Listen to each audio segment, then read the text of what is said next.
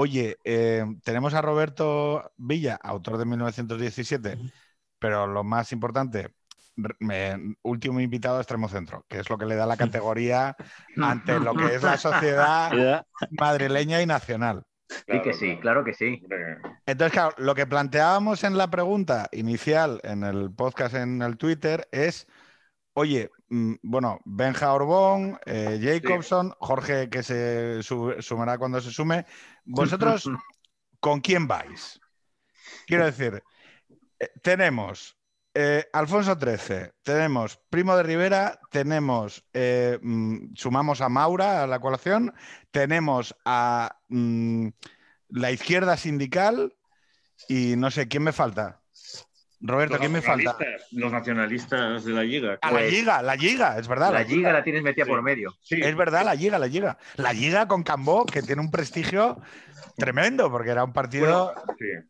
Eh, yo voy a decir una cosa, tú me conoces, Pedro, porque ya no tengo hace unos añitos y sabes que tengo una incontinencia verbal parecida a la tuya, ¿eh? Y tal. O sea que tú, si quieres, a veces me cortas, porque obviamente aquí el señor que tiene que hablar es él. Eh, yo le estaba echando unas flores terribles antes de que se conectara con Pedro.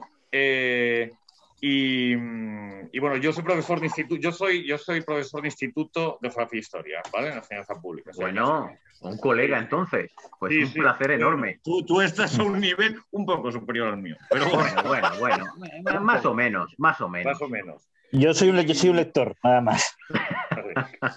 Y te voy a hacer una reflexión que yo te hago y luego que hable todo el mundo y, y qué tal. Eh, mira, el, yo llegué a este libro eh, a través de un comentario que hizo en Twitter un tío del que yo he hablado frecuentemente, además está contigo, Pedro, Fernando Díaz Villanueva, podcaster liberal Mm. y tal, conocido. Eh, que no sé, bueno, eh, y, y él me acuerdo que hizo un tweet con tu libro, dijo, este es un libraco, ¿no? Y tal. Yo le sigo mucho, de yo soy patrón también, de, hago mi pequeña contribución a, a tal. Y dije, si Fernando Díaz Villanueva, que es un muy interesante, habla de este libro, y además para mí tenía un interés particular porque yo se lo estaba diciendo ahora a Pedro, y ahora mismo, ahora mismo, que estoy dando eh, a los de segundo de bachiller Historia de España para el EBAU, ¿eh? ahora mismo se lo está diciendo a Pedro, estaba haciendo la guerra de Marruecos, ¿vale? Estaba concretamente en Primo Rivera, el desembarco a Lucemas y todo eso. Yo tenía la idea de la crisis, de que la crisis del 17, que yo la he explicado hace bien poquito, ¿qué coño? Hoy precisamente estuve con el tema y con unos apuntes y tal. ¿no? Eh, me parecía que había algo en cómo se escribía esa crisis que, mm, que no me acababa de encajar. Me parecía como que eh, tú cogías los libros de texto y todos los profes chupábamos de rueda de una versión determinada que era la que se había establecido en la historia. ¿M? Da igual ideología. Yo soy un tío que no, lo sabe también, eh, lo sabe también Pedro, me defino como liberal conservador, un- una derecha moderada y Bueno, tal. eh, No todo el mundo calificaría tu derecha como moderada, pero bueno. Una derecha, vale, una derecha, vale, vale, efectivamente. Es verdad, o sea, quiero decir, es verdad que la, la aparición de Vox nos ha centrado a todos. Quiero Me, decir, me o sea, ha no- centrado, me ha No sé si me explico, o sea, es como, joder, estoy en el centro, ¿sabes? O sea, Claro, claro, claro, claro, es cierto. ¿no? Lo del tablero, el tablero lo ha centrado. y tal. El tablero ha centrado. Pero yo, eh, la versión que contaba de esa historia era la misma que contábamos todo el mundo, porque había una versión eh, ¿no? establecida. Y eh, yo dije, coño, aquí hay algo que yo me pierdo, no me acabo de... Que, que- que- que hay algo que no, que no es realmente como me dicen, ¿no? como el libro aquel que escribió Juan José Millas, en fin. Eh, y entonces, y tal, pues dije, voy a leer el libro este, ¿no? Y tal, que luego también José María Marco hizo una, hizo una reseña tuya, creo que Sí, es verdad. Musical, o tal, hablando muy bien, y de José María Marco estamos hablando a otro nivel también, ¿no? O sea, no- Entonces, y realmente me está revelando, para mí era un año que yo, sabiendo que había habido esa crisis, no era consciente de la importancia que tenía. Y además veo que la versión establecida que yo he contando a mis alumnos, des- em, pues coño, que no es real, que no es real, ¿vale? Em, por la visión de la restauración, del régimen de la restauración, y por la visión, como decía Pedro, de cada uno de los actores, ¿no? Según una visión establecida, no sé cómo llamarla, políticamente correcta, socialdemócrata, llámalo X, ¿no?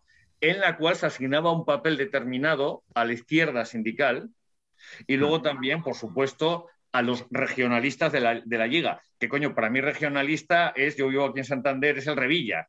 Para mí la Liga, después es. de leer tu libro, de regionalista tenía muy poco. Entonces, ha sido muy interesante para mí tanto el, el tema de descubrir el auténtico papel de la Liga, eh, el del PSOE ya viendo cómo operó en la Segunda República, lo imaginaba, eh, y cómo no, o sea, y cómo condicionó la actitud de ambos eh, el- el- la evolución del régimen de la restauración y, y luego también eh, eso, pues las ideas tan equivocadas que tenemos y los paralelismos con, con el, con el, Roberto, el mundo actual. Es Por preguntarte, por preguntarte eh, claramente, Sí, nosotros, yo creo que todos, la cultura general nos ordena 1923 como el- la irrupción de, cierto. La- Mm. de la dictadura de, de Primo de Rivera, ¿no? Pero tú dices, espera, no. 1917. ¿Por qué 1917? ¿Por qué la crisis de 1917? Porque a partir de 1917 el funcionamiento normalizado de la restauración, tal y como lo conocíamos, tal y como se había establecido a lo largo de los años 80, recordad que el turno de partidos, No, pero No a mí, me han cosa- dicho, a mí me han dicho que eso es en el 13. mm, pues es verdad, es que, eh, Es que la- sí. los historiadores mauristas habitualmente siempre lo colocan ahí. Es decir, qué- cuando se divide no? el Partido Conservador y asume la jefatura Eduardo Dato, ahí se habla de que empieza la crisis de la restauración. entre nosotros. Es un cuento de escindidos mauristas. Es decir, no era la primera escisión que habían tenido los partidos del turno.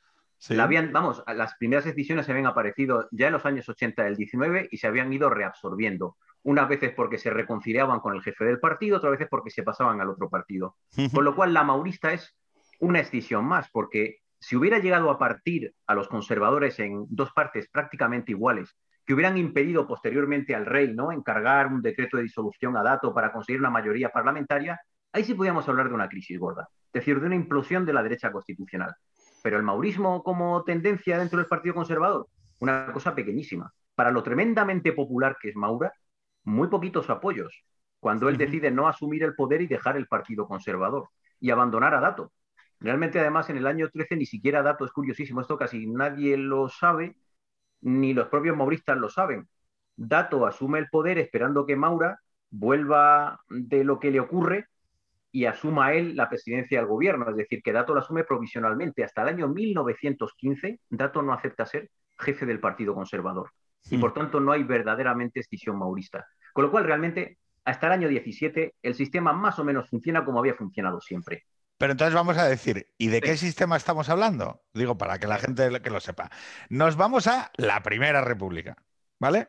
Nos vamos a la Primera República, cinco presidentes de gobierno en año y medio, eh, cinco presidentes de las Cortes, si no me equivoco, los primeros Stanislao Figueras, Pi Maragall y el golpe de Pavía. Eh, yo aquí estoy con profesores de historia mucho más leídos que yo. Esto- yo estoy hablando desde la cultura general, ¿eh? O sea, bien. profesores. Tenemos el golpe de Estado del general Pavía y tenemos... Republicano, ¿eh? No hay que olvidarlo nunca eso. Pavía es un general republicano, se establece una dictadura republicana. Es decir, porque nadie dice habitualmente que el pronunciamiento de Martínez Campos es precisamente contra un régimen dictatorial para restaurar la monarquía constitucional. Y que Cánovas tampoco es partidario de restaurarlo mediante un pronunciamiento militar, porque él ya tiene el trabajo hecho y ya tiene a, a la mayoría abrumadora del ministerio que manda con Serrano a favor de la restauración de Alfonso XII. Y ahí está, la Es que figura de la dictadura de político, el Cánovas, de estas cosas raras, ¿no? el político conservador de los más importantes de los últimos 200 años, Cánovas, dice, ojo, yo y mi formación británica vamos a tratar de crear un sistema más bipartidista que este maravallo de- desastroso pluripartidista. Yo voy a ser el líder del partido conservador más grande y enfrente necesitamos reforzar y que haya un liderazgo alternativo en, el- en- en lo que el, el- el- Cánovas y Sagasta, ¿no? Y entonces vamos en 1876 a aprobar una constitución que se funda en cuatro principios. Eh, monarquía, constitución, eh, cortes y turno. Ese es el sistema del que estamos hablando, que dura y que, hay que decirlo, sigue a día de hoy siendo la constitución más longeva o longeva. Longeva, longeva. Longeva. Longe- más longeva de nuestra historia. Porque Pero quítale turno a lo último, porque Cánovas no es el que inventa el turno. Es curioso. Cánovas no tenía una idea de que tenían que turnarse dos partidos de manera más o menos automática, cada uno organizando las elecciones. Cánovas nos quiere traer aquí el paquete a la inglesa entero, íntegro. Sí, exacto. Con lo cual, eh, el plan de Cánovas era que las elecciones poco a poco se fueran activando como un método para propiciar ellas solas la alternancia. Lo que pasa es que en la España de entonces eso implicaba que las alternancias se harían cada muchísimos años. Esto, esto parece que es una cosa del 19. Os recuerdo que en el siglo XX, la democracia italiana de la Primera República no hay alternancia en 50 años. Sí, en la. Alemania federal, la alternancia tarda 24 años. Si eso se plantea en la España de principios de la Restauración, los conservadores, después de sus enormes méritos, haber ganado guerras civiles, haber restablecido la monarquía, de nuevo haber arreglado la hacienda que estaba hecha cisco a partir de 1874, después de haber restablecido la libertad, si después de eso los conservadores se quedan 20 años en el poder, es que no hay 20 años, volvemos al sexenio otra vez. Claro. Porque aquí España tiene un problema de alternancia. Pero, Es por eso- eh, pero esa es la grandeza de Cánovas. Esa es la está. grandeza de Cánovas. Que, ojo, es la primera restauración junto a la grandeza que tiene la segunda restauración. Eh, bueno, no voy a decir su nombre, luego lo digo. Pero porque estamos en la, hay que decirlo, segunda restauración. Ahí está, efectivamente. Es que nosotros hoy, en 1978, estamos en la segunda restauración.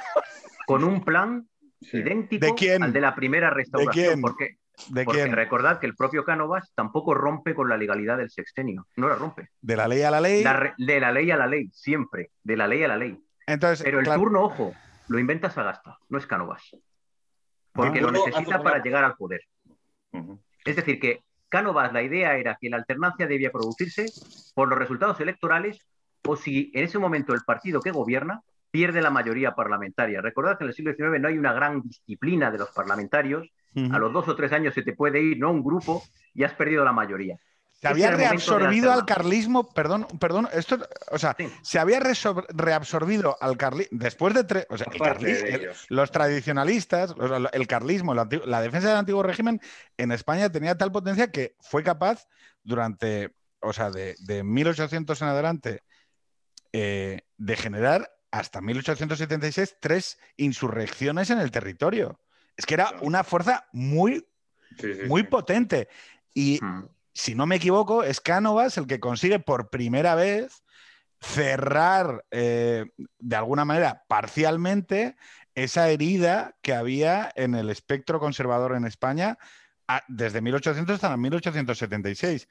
No sé si en plena, no- no- no- supongo que Sí, no la totalidad, pero es la primera vez que se avienen a de alguna manera decir, bueno, vale, este es el sistema que hay y lo aceptamos y jugamos al juego democrático y por lo tanto nos vamos transformando en progresivamente, que esto es lo que yo creo que es lo, lo más sugerente de todo esto, nos vamos convirtiendo progresivamente y paulatinamente en un, en un- en un país que va desarrollando las estructuras de una democracia liberal.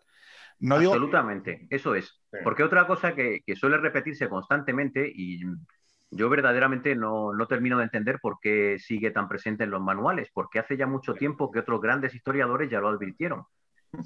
La- en las elecciones de la restauración ni inventan el fraude, ni inventan el caciquismo, Claro. ni inventan el pucherazo. Esto ya viene de antes.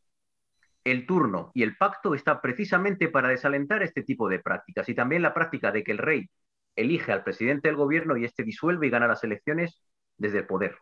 La restauración con el turno, con el pacto entre los dos grandes partidos, desalienta estas prácticas. Por eso es curioso, el caciquismo, lo que llamamos la instrumentalización de los ayuntamientos en beneficio de los partidos políticos, ¿no? Y el fraude electoral, entre 1875 y 1923, comienza a reducirse paulatinamente. Y voy a decir una cosa además que no es muy popular, pero que es cierto, que está constatada ya.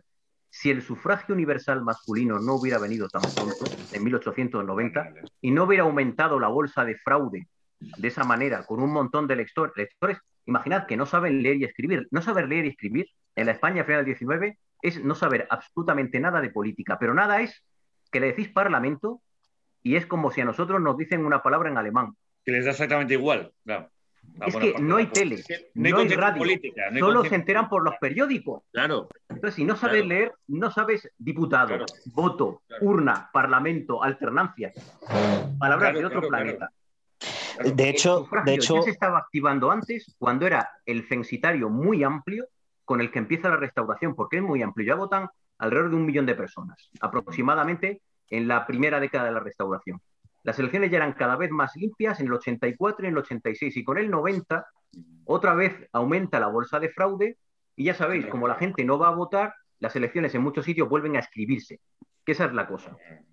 Jacob, ¿qué decías? Perdona, que, te interrumpimos. Que de, hecho, y en gran medida, gracias al libro de Roberto y, y, justo que me he puesto a investigar muy recientemente, en contra de, la de un poco el, imaginario de que republicanos, socialistas y reformistas en España eran débiles por el fraude, lo que pasaba es que, al contrario que en Francia, Alemania o Italia, eran organizaciones muy débiles que no crecían porque es que no sabían crecer y además que es que era un país en el que tal vez que tenía instituciones mucho más modernas de lo que creemos, pero sin modernización política real en la sociedad. Entonces, lo que pasa es que, claro, no es que les hiciera un fraude masivo a las, izquierdas, por así decirlo, sino que era un país que eh, con instituciones crecientemente democráticas, lo que había era, pues, era un enorme una enorme desafección de la política y una falta de modernización política. Y luego, aparte, que las organizaciones rupturistas o reformistas eran, eran débiles por su propia falta de organización y de propaganda y de,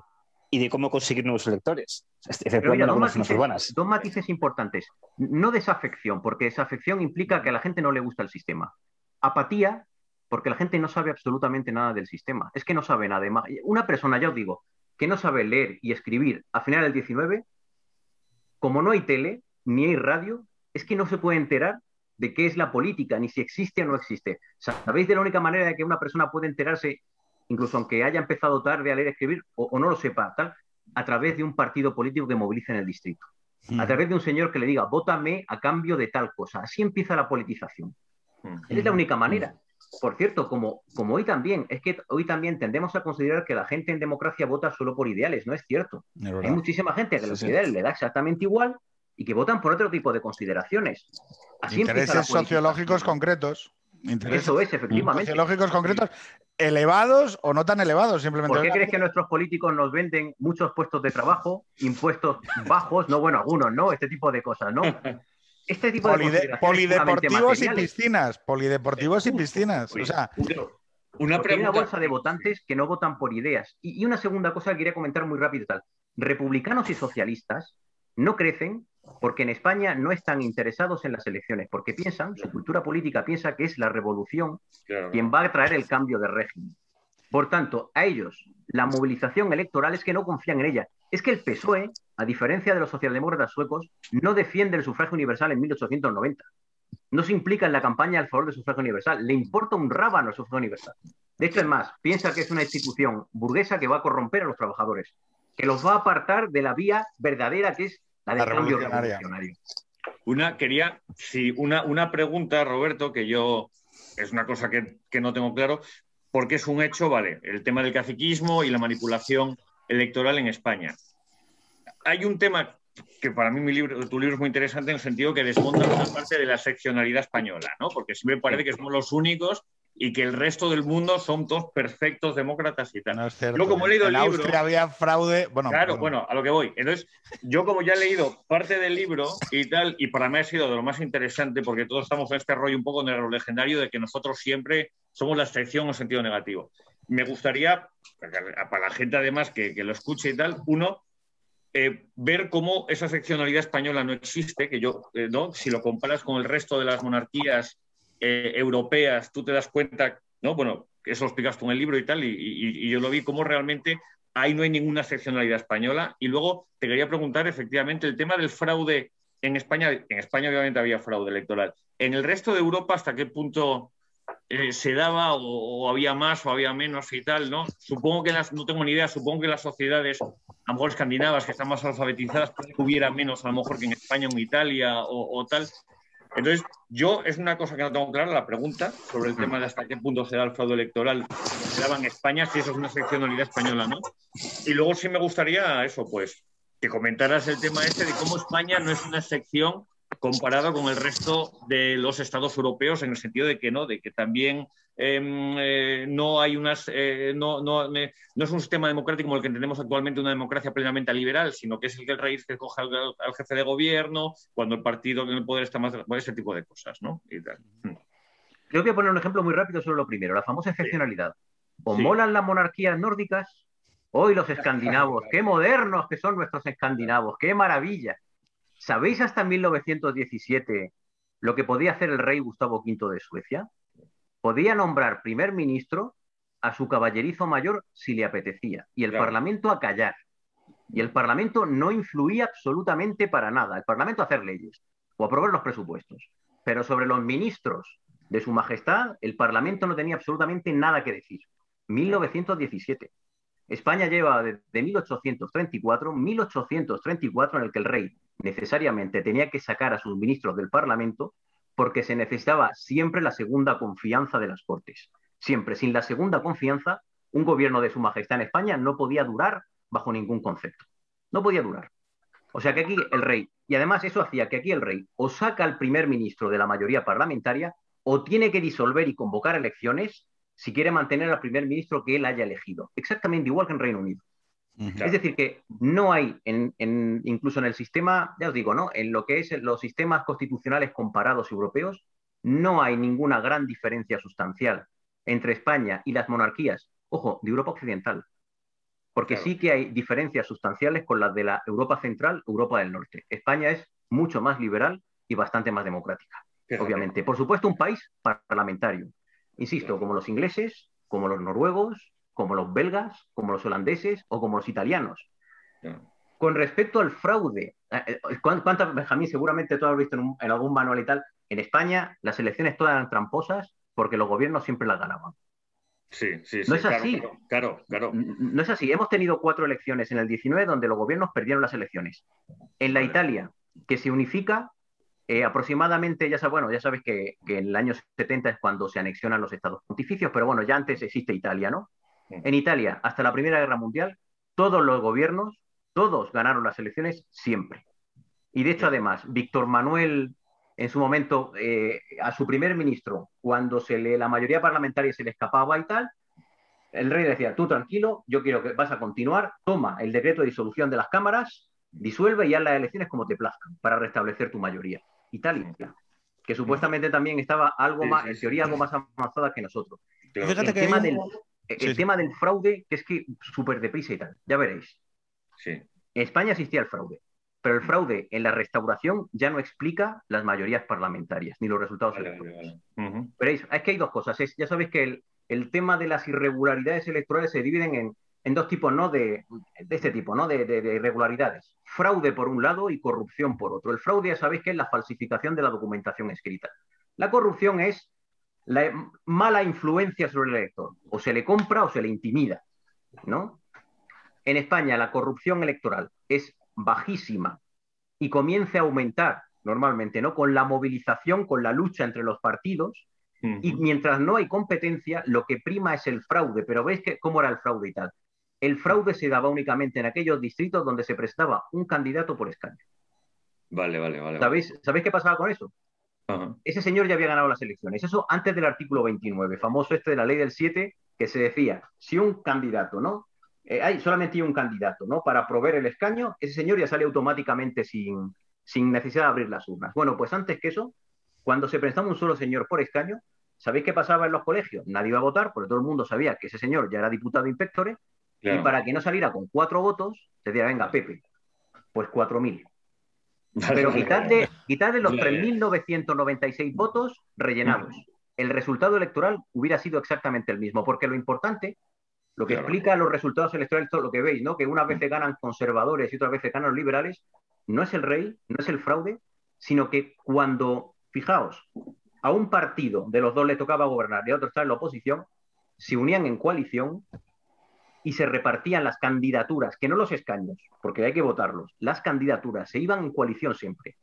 Cuando le tocaba gobernar los conservadores decían, a ver, ven para acá, eh, Sagasta, a mí me hacen falta 250 escaños y a ti con 60, 70 para estar en la oposición estamos bien. Nos repartimos entre los dos 330 candidaturas, tú no te presentas en los 250 distritos que yo necesito y yo te dejo libres los 60, 70 distritos que tú necesitas. Con lo cual ya está, como no hay ninguna otra fuerza política a nivel nacional que pueda competir con ellos, eso explica esa, ese continuo balanceo de los resultados que no tiene nada que ver con que el gobierno se impusiera por la fuerza, sino sencillamente por el entendimiento constante de los dos grandes partidos para sacar un parlamento que pudiera ser gobernable, hubiera una mayoría parlamentaria amplia para que un gobierno pudiera durar y una fuerte minoría de oposición para que pudiera vigilar al gobierno. No, no, a mí, me han dicho, a mí me han dicho toda la inestabilidad que había una cosa que era el encasillamiento. El, el encasillamiento, que era la, eh, que, había diputados en Madrid. Yo estuve trabajando con el Congreso de los Diputados. No, muy bien, muy bien. Que había diputados en Madrid. lo, conocen más o menos bien. Que, entraba, que entraban en la circunscripción de Francisco Romero Robledo. Que entraban como diputados por la circunscripción de Francisco Romero Robledo, que no sé si lo sabéis, pero tenía una prótesis eh, en la nariz. Y era el que si Cánovas había sido el arquitecto, ¿vale? El arquitecto del sistema de la restauración, el mecánico, el de las tuercas y los tornillos, si no entiendo mal y no entendí mal eh, cómo, se leía aquello, era Francisco Romero Robledo, que luego fue, por cierto, presidente de las Cortes y que tiene su cuadro correspondiente. En la segunda mitad de la restauración, porque yo hago un análisis de cultura general también, de que la restauración tiene como dos partes ya sé que un historiador me dirá. Que no, que no, tranquilo, dale, dale, que sí. dos partes, ¿no? Eh, una primera, que es del 76 en adelante, que eh, es saludada con consentimiento y apaciguamiento social después del experimento de la Primera República y donde hay ese diálogo entre partidos mayoritarios y yo creo, o sea, yo soy capaz de defender las virtudes de esa primera restauración. Eh, quiero decir, y me parece injusto cuando dicen la restauración. la restauración dura mucho tiempo como para pegar un brochazo y juzgarlo todo. Yo creo que dentro del avance, del proceso de avance de la democracia liberal en España, esa primera parte de la restauración tenía elementos profundamente positivos y que se podían perfectamente defender en público y en privado. Ahora bien, hay un momento en el que España sobre todo con el cambio de siglo, y vamos a hablar del año fatídico, 1898, mm. donde matan a Cánovas, donde eh, la guerra se pierde eh, después de la guerra con Cuba eh, las últimas colonias, y donde comienzan dos fenómenos, ¿no? Uno es la generación del 98, ¡ay, qué mal España, estamos todos fatal y tal! Y otra, el regeneracionismo de Joaquín Costa. Y entonces entramos en otro proceso político, donde la restauración ya tiene que confrontar su reforma. Ha pasado antes una cosa, y es que ha palmado Alfonso XII. Y Alfonso XII muere, si no entiendo mal, porque se va a visitar a unos enfermos eh, a Aranjuez, mm. que había un brote de Mm, tuberculosis. de tuberculosis, que su ministro le dice que no vaya, creo que es eh, Cánovas, le dice, oiga, no vaya usted, él va, pilla tifus y muere. Con lo cual a veces hay que hacer caso a los, a los, consejeros. Y entonces... Cánovas, vamos, se lo prohíbe. Y se escapa el rey. Y se, escapa. Eh, en gesto heroico, él dice, no, no, yo voy a ir a visitar a mis enfermos a Aranjuez. Es que el detalle está muy bien porque todavía pensamos que, en fin, la gente defiende de que aquel régimen, pues eso, ¿no? Era en realidad una especie de monarquía absoluta donde el rey manda mucho y los primeros ministros están al servicio del rey como si fueran criados. Que no, que Cánovas le prohíbe y lo encierra en palacio y el rey se escapa de, incógnito con un ayudante y tal y sin saberlo el presidente del gobierno. Como el presidente también hacía otras cosas relacionadas con la vida privada de Alfonso XII. Y que estaba en de España, es decir, eh, Cánovas también, las cosas como son, era una especie de padre. El padre que no tuvo Alfonso XII fue Cánovas para él. Entonces, pues básicamente la relación era un poco esa. Por eso Alfonso XII no lo quería de cerca demasiado, porque efectivamente sentía la presión del padre, pero luego la verdad es que el feeling con él fue, fue muy fuerte. Por pero mandaban mucho los primeros ministros. Claro, pero fíjate, es esto, ¿no? Es, esa sensación de, oye, esto era una cosa coral, no es, no era una dictadura ni una cosa no, no, no, no, no, un sistema de opinión pública donde había mucho dinamismo y demás. Y claro, ¿qué sucede a partir de 1898?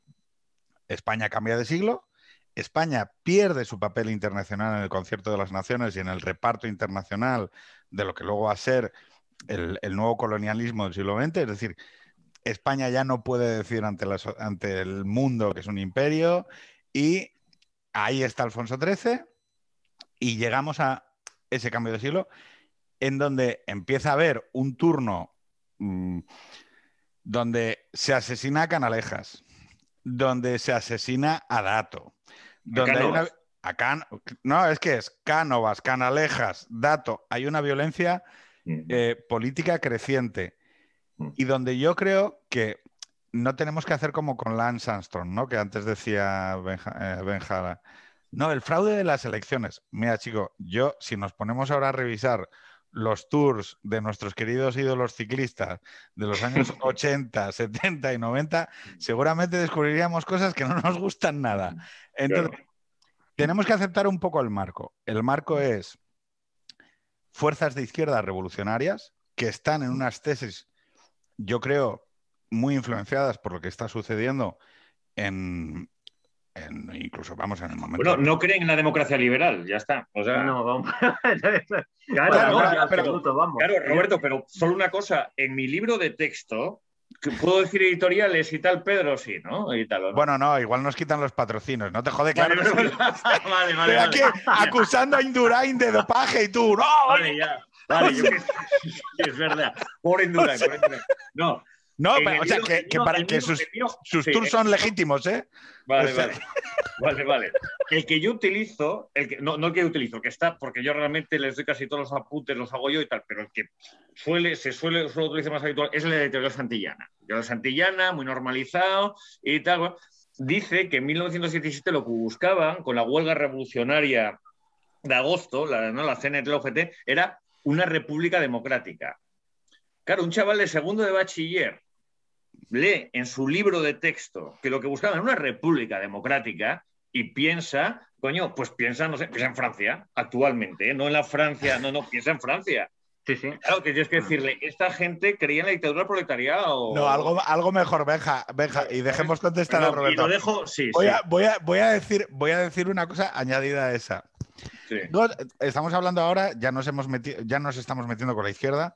Eh, vamos a dejar ahora a Roberto con criterios sí, sí, que, que, es, otra cosa. No, pero bueno, no, realmente aunque, el tema de la huelga muy de manera tal, pero es que es cierto. El tema de la huelga general, que claro, que es un concepto equívoco. Claro, yo que he leído a Jack London y que he leído El Talón de Hierro, sé que cuando aquella gente hablaba de huelga general, no se refiere a la celebración del primero de mayo organizada por comisiones obreras y UGT y vamos a poner un poco de silicona en, tres, en tres persianas. ¿Estamos hablando de qué, Roberto? Pues estamos hablando de la insurrección que debía permitir el derrocamiento del sistema político vigente y el establecimiento de la nueva sociedad. Ya sabéis que en el caso de los cenetistas, estos, son, estos van directamente al comunismo libertario, sin, sin, fase intermedia. Los socialistas españoles, como, como muy influenciados por los franceses, veían una fase previa de república. Ojo con la república, que siempre, además, es curiosa esta asimilación entre república y democracia, cuando no tiene absolutamente nada que ver. Su concepción de la república es la concepción, por cierto, la misma que tienen en 1931, una república de izquierdas, una república gobernada por la coalición fundacional del régimen, en la que quedan absolutamente fuera todos los que no pertenecen a esa coalición. Y además esa república que tiene que ser de izquierdas, porque tiene que otorgar las suficientes palancas de poder al PSOE y al UGT para transitar de nuevo a la fase final, que es el establecimiento del socialismo, primero con la fase de dictadura del proletariado, posteriormente ya con la desaparición del Estado, del propio PSOE, porque la nueva sociedad va a ser la UGT, convertida en Estado, la UGT sola. Una cosa como Mieres, eh, Benja, tú. O sea, tú imagínate que toda España fuera como Mieres, ¿sabes? O como Langreo. Como el planeta Asturias, como el planeta Asturias de Acción Mutante. pero, pero, en Asturias está Vilés, está Oviedo, está. No, no, el planeta Asturias de Acción Mutante. ah, es verdad, es verdad, es verdad, de Alex de la Iglesia, qué bueno. Perdona, bueno, Perdón, Roberto. Oye, pero, pero es que me quedo con ganas de comentar. Es que comentaba lo de los regeneracionistas, ¿no?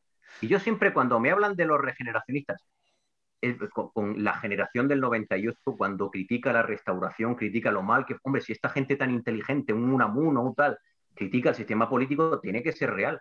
¿Vosotros os fiaríais de Antonio Muñoz Molina si hiciera un dictamen sobre el funcionamiento de la monarquía constitucional, parlamentaria y democrática actual? ¿Fiaríais de su dictamen de un artículo de prensa? Bien traído. O, de Almudena Grandes.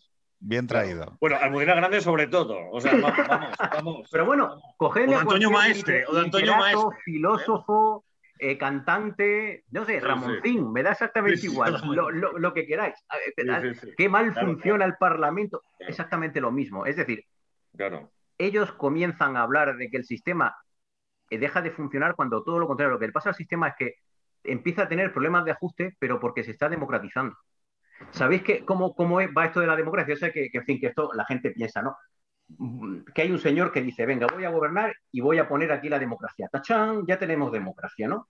La democracia viene sobre todo por vías electorales. Viene el momento en el que, fijaos, los partidos políticos se fortalecen tanto en las provincias que esos repartos que hacían antes conservadores y liberales, cuando venían, venga, Pepe, 200 para mí, 60 para ti. Lo concretamos en la provincia tal. En esta provincia yo necesito 6 y a ti te deja 3. Y tú resulta que en esa provincia en concreto tienes mucha más fuerza que el otro partido que está mandando. Y empieza a decir, y bueno, ¿y por qué yo me tengo que conformar con 3 y tú con 6? Cuando yo aquí, si compitiéramos, saco 5 y tú 4. Claro. ¿Por qué tiene que pasar eso? Claro. En la práctica, el pacto de arriba comienza a ser desobedecido en la fase intermedia, en los jefes provinciales. Por eso las mayorías parlamentarias son cada vez más cortas y las oposiciones cada vez más fuertes. Pero curiosamente no son los partidos que están fuera del sistema los que están democratizándolo. Son pero precisamente llegan los, los propios. Pero llegan también los melquiadistas, llegan también, o sea, Sí, Melquiades Álvarez. Tres, cuatro, cinco, cinco diputados en Asturias, sin más. Fuera. Eso, por ejemplo, en Italia, que llevaba un poco, un sistema de partidos bastante más hecho, llevaba un poco la delantera a España, pasa parecido, ¿no? Cuando en el sur los liberales un poco más de izquierdas que siguen a Nitti y tal, empiezan a pedirle a Roma cosas que van más allá del clientelismo y empieza la gente a votar a Nitti porque quiere reformar el sur. Pero es gente que viene del liberalismo dinástico, que se empieza a correr un poco a la izquierda, fundamentalmente Partido Radical, pero claro, viene porque las redes clienterales del sur de Italia surge gente que dice, oiga, esto no basta solo con 80 putos en el tren para, para 80 familias de habitantes. Ahí está, ahí está, efectivamente. Es que es eso, empiezan a ser- ese gran pacto de arriba empieza a ser desobedecido por abajo. Claro. Y, empiezan a competir. Y por cierto, la competencia trae al principio un poquito más de corrupción. Cuando hay mucha gente, cuando tienes que llevar gente a las urnas, tienes que llevarla sí o sí para ganar. Y entonces ya em- dejas, empiezas a dejar de escribir las elecciones y em- tienes que empezar a comprar votantes. Fijaos, sé que esto suena duro, pero es que en Reino Unido Bueno, también lo pasa hacía igual. Kennedy, ¿no? Con los irlandeses. o sea, igual en Reino Unido. Es que está en la fase intermedia. E incluso a, a comprar o a prometer, porque tienes que Perdón, llevar va- gente vamos a decirlo así, a darle valor al voto. Es que, la- es que, Ahí, a darle valor al voto. Eso es que el problema que hay es que si tú no escenificas, el votante solo aprende que su voto tiene valor en tanto en cuanto alguien se lo quiere comprar. Si no, es imposible que, la- que una persona, además, y lo digo en aquel contexto y sin formación de ningún tipo, entienda que ellos es. podían hacer algo que el otro les quería comprar. Entonces, esto Claro. que suena tan torcido de esa idealización de la democracia elegante que nosotros ahora como, oye, pero ¿cómo es esto? No, no, o sea, que, que- o sea, que- aprendemos, es que la aquello democracia era bueno. aprender, se aprende a aprender de esa manera y, y el voto se empieza a apreciar. Pero como no acaba aquí la historia, resulta que el voto, este tipo de prácticas, se van prohibiendo en la ley electoral y cuando compiten dos partidos, el otro partido que está viendo lo que estás haciendo te pone un notario en medio, tomando nota de lo que estás haciendo, te denuncia y te anulan el escaño. Con lo cual, fijaos, la limpieza electoral no viene porque haya gente muy virtuosa, sino porque los partidos compiten y se vigilan entre sí. Nuestras elecciones de ahora son limpias porque hay competencia entre los partidos, porque los partidos están presentes en ca- todas y cada una de las mesas y, por cierto, voy a contar una cosa que a lo mejor, pero esto queda entre nosotros porque la gente puede pensar que entonces, ya sabéis, ¿no? Que nuestra democracia no es tan democrática. Allá donde un partido solo maneja la mesa, allá no fíe de los resultados. claro. No, hombre, Claro, eso, eso, claro. eso es No, así. sí, Eso, eso, claro, eso, claro. eso en País Vasco- interventores. Ah, ahí está. Y en Claro. Cataluña es que eso en País Vasco en es, el claro. campo, vamos, en algunas secciones agrícolas me río yo de los resultados. Es que esa es la cosa. Los resultados empiezan a no ser auténticos cuando no hay vigilancia, cuando no hay contrapesos. Por eso yo, incluso a, a mucha gente, a mis propios alumnos, les digo que, en fin, que, que incluso tienen que hacer un esfuerzo por entender que aunque sea un coñazo absoluto, ir a una mesa electoral de presidente de mesa o de adjunto, los ciudadanos tenemos que participar activamente porque somos también otro contrapeso básico para que las elecciones sean limpias. Y recordad que las elecciones son limpias no solamente por lo que entre en la urna, sino por lo que luego se refleja en el acta. Bueno, eso es lo más importante de todo. Ahí yo he, está la sido, garantía. yo he sido representante de la administración desde los 18 años en muchas elecciones y luego Ahí me tocó organizar eh, campañas y tuve que ir y mandar interventores y apoderados a mesas y demás. Y la gracia del sistema de recuento español, y por lo que es irrompible, y lo digo con toda la certeza, es porque hay tantísimos ojos mirando lo que se apunta en el acta. O sea, no ya el que se cuenten los votos, no, es que tú luego, o sea, que todo el mundo se lleva un acta para casa, todos los que están allí, que todos los partidos pueden mandar interventores y apoderados a la mesa que quieran y que eso es importantísimo. Y una de las razones de que nuestro proceso sea tan limpio es que movilizamos a muchísima gente. Es decir, frente a otros modelos, yo entiendo que es un coñazo que en España te toque mesa, pero es que, ojo, frente a otros modelos donde hay muchas menos mesas y el control está mucho más centralizado, nuestro sistema funciona muy bien, precisamente porque es como una escopeta y, claro, en algún momento te pilla. No sé si me explico. Eso es. Esa es la clave de todo. Por eso, ya os digo, e, eso es lo que hace que poco a poco, e, e, esto es increíble, las elecciones entre el año 1910 y 1923, ya se puede hablar que son verdaderamente elecciones democráticas. Es que, además, la movilización de la Segunda República no se explica sin la enorme mejora que ha habido precisamente en esta parte del reinado de Alfonso XIII. Es que, de hecho, es más, eh, yo en una entrevista al Mundo lo dije y todo el mundo se, en este periódico se escandalizó. Las elecciones más sucias del primer tercio del siglo XX en España son las elecciones a Cortes Constituyentes de 1931. Es decir, las elecciones que convierten al país monárquico en república, no las de abril, no las municipales. ¿Y por qué? Las siguientes, las de la Constitución de 1931. Porque las del 28 de junio. Las del 28 de junio. Porque solamente se presenta la conjunción republicano-socialista, se reparten los puestos y no hay competencia. De hecho, además es que en muchos sitios no dejan ni que haya competencia. Sí, de hecho, en, eh, Asturias a Melquiades Álvarez le revientan la campaña, le obligan a retirarse. Los socialistas impiden que a los liberaldemócratas, que a los antiguos reformistas, se pudieran presentar y competir. son las más sucias. Es curiosísimo esto, por el tema de la competencia. Bueno, sacaron un 90%, ¿no? Las fuerzas republicanas y nacionalistas sacaron el 90% de, de las actas de diputado, que es que es un resultado no sé, que eso, claro, que solo se explica en, ningún, en ningún parlamento de la restauración con Alfonso XIII. En ninguno. Ya, ya, en ninguno. Ese, porcentaje. ¿eh? ese porcentaje es, claro, y solo se explica desde, eh, bueno, como lo estás explicando tú, ¿no? Desde una interpretación como la tuya, claro, pero como para decir Claro, no me extraña que se escandalizaran, claro, porque si estás confrontando la restauración con las elecciones amañadas y tramposas frente a la limpieza de la Segunda República, pero claro, es que no deja de ser curioso ese porcentaje. Ah, ojo, porque, porque, mirar, una de las cosas que me gusta de, Roberto y de cómo se expresa, y no quiero dorarle más de lo estrictamente necesario a la píldora. Dale, dale, hombre, no está mal. No se, metido mucho conmigo. es que hay una cosa en España que me, parece muy curiosa, ¿no? Es, eh, este tema que hablábamos antes de los, análisis retrospectivos del doping de la peña, ¿no? Y entonces, no, entonces, si empezamos a contar desde aquí, si empezamos a... Una de las cosas que aprendí en el Congreso de los Diputados cuando entré allí y me estudié la historia de los presidentes del Congreso de los Diputados, es que es muy difícil hacer un corte y decir, bueno, yo la historia la cuento aquí y de aquí para allá y de aquí para acá, no, mira, eh, si quieres encontrar una explicación a lo de 1931, pues seguramente tienes que hablar de 1923. Y seguramente antes tienes que hablar de 1917. Y seguramente antes tienes que hablar de 1910. Y antes de 1898. Y antes, y antes, y antes, y antes. Porque la, la historia es un continuo. Es decir, las cosas no suceden no, esta elección fue de esta manera y todo lo anterior fue tal y todo lo posterior. No, mira, esto no es así. Entonces, sí que es verdad que llama la atención que cuando, cuando lees lo que tú dices, que, que muchas veces es bastante más comprensible y tiene bastante más sentido que una historia de buenos y malos, donde de repente hubo un día que pasó una cosa que nunca se puede, nunca puedes explicar, no, no, no, o sea, pasó aquí y este día hubo unos tíos que salieron de tal y entonces a partir de ahí todo se jodió, ¿no?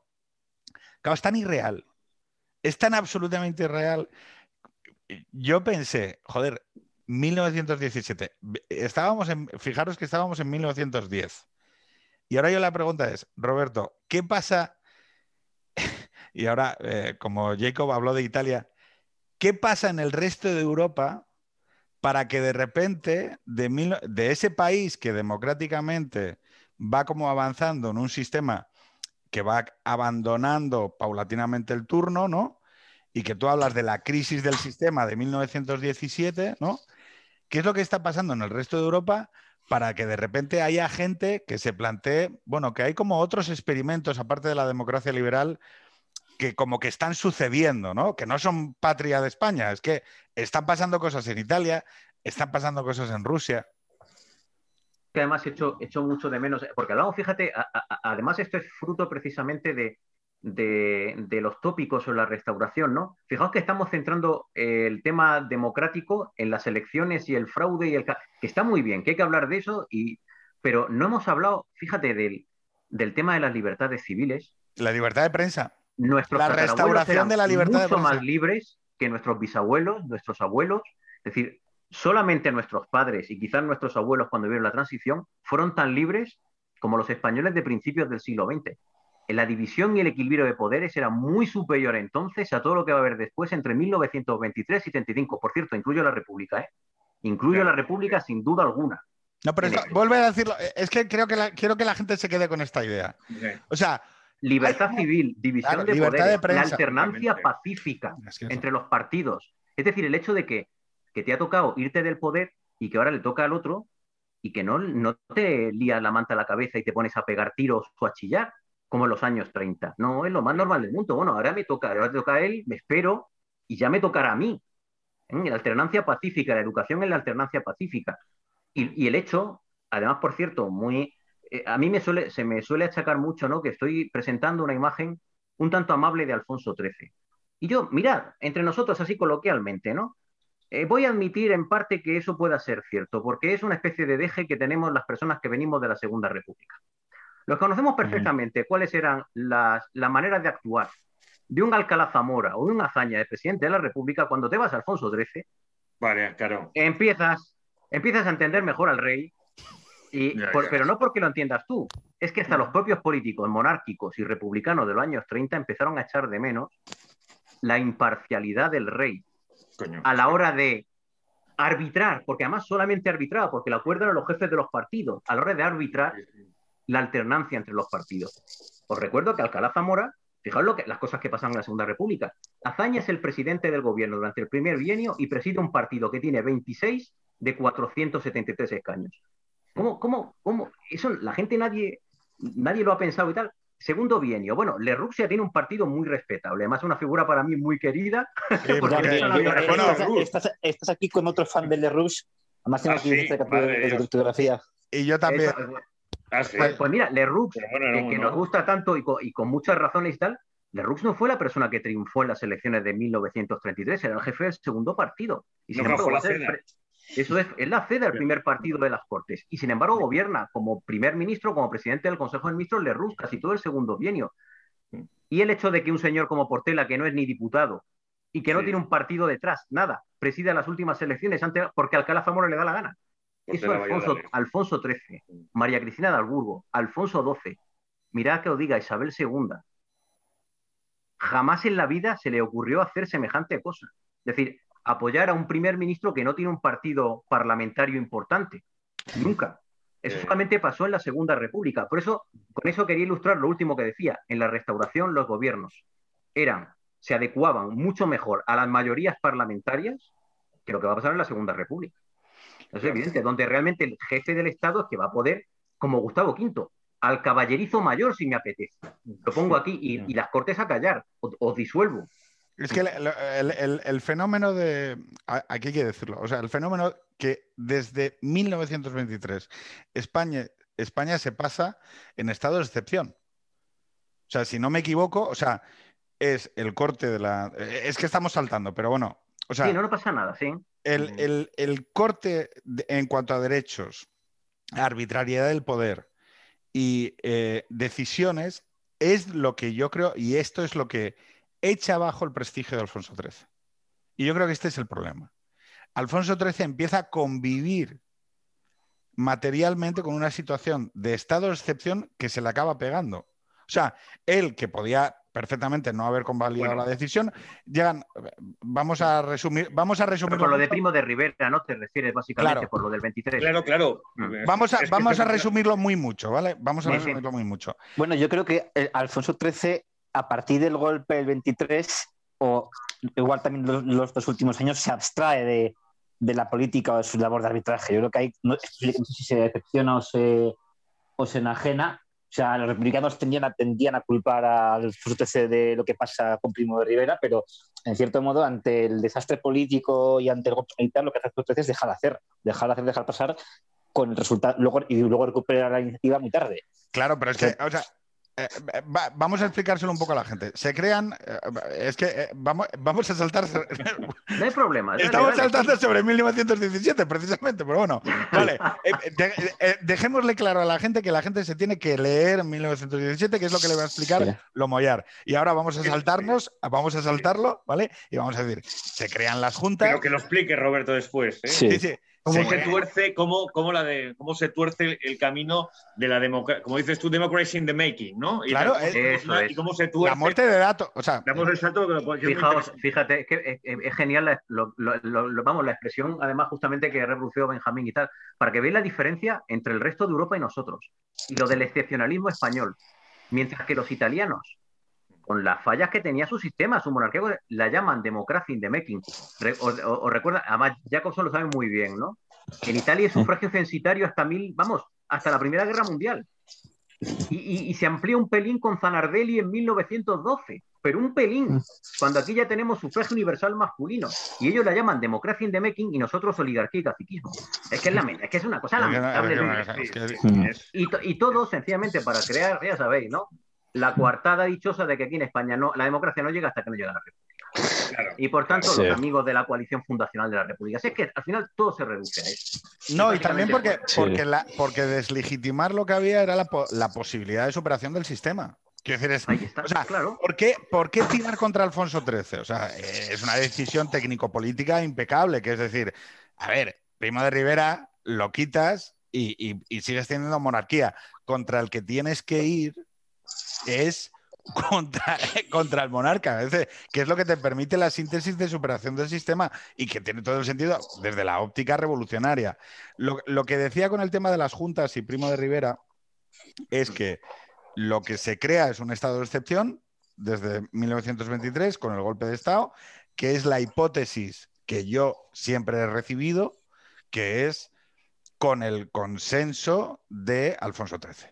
¿Por qué? Porque habíamos tenido en Italia la experiencia del encargo, eh, del encargo a Mussolini, que, hay que decirlo, había salido bien, eh, en el en- entendido en sentido social dentro de Italia, había medio funcionado, y entonces es la idea de que, claro, a no- nosotros la democracia nos, nos parece lo más moderno del mundo, pero Franco, cuando restituye las cortes franquistas, dice, em, la, democracia, li- eh, la democracia liberal y sus la dice, la democracia liberal y sus intelectuales con ten- ten- tendencias extranjerizantes han venido a pervertir los grandes destinos de la nación española, ¿no?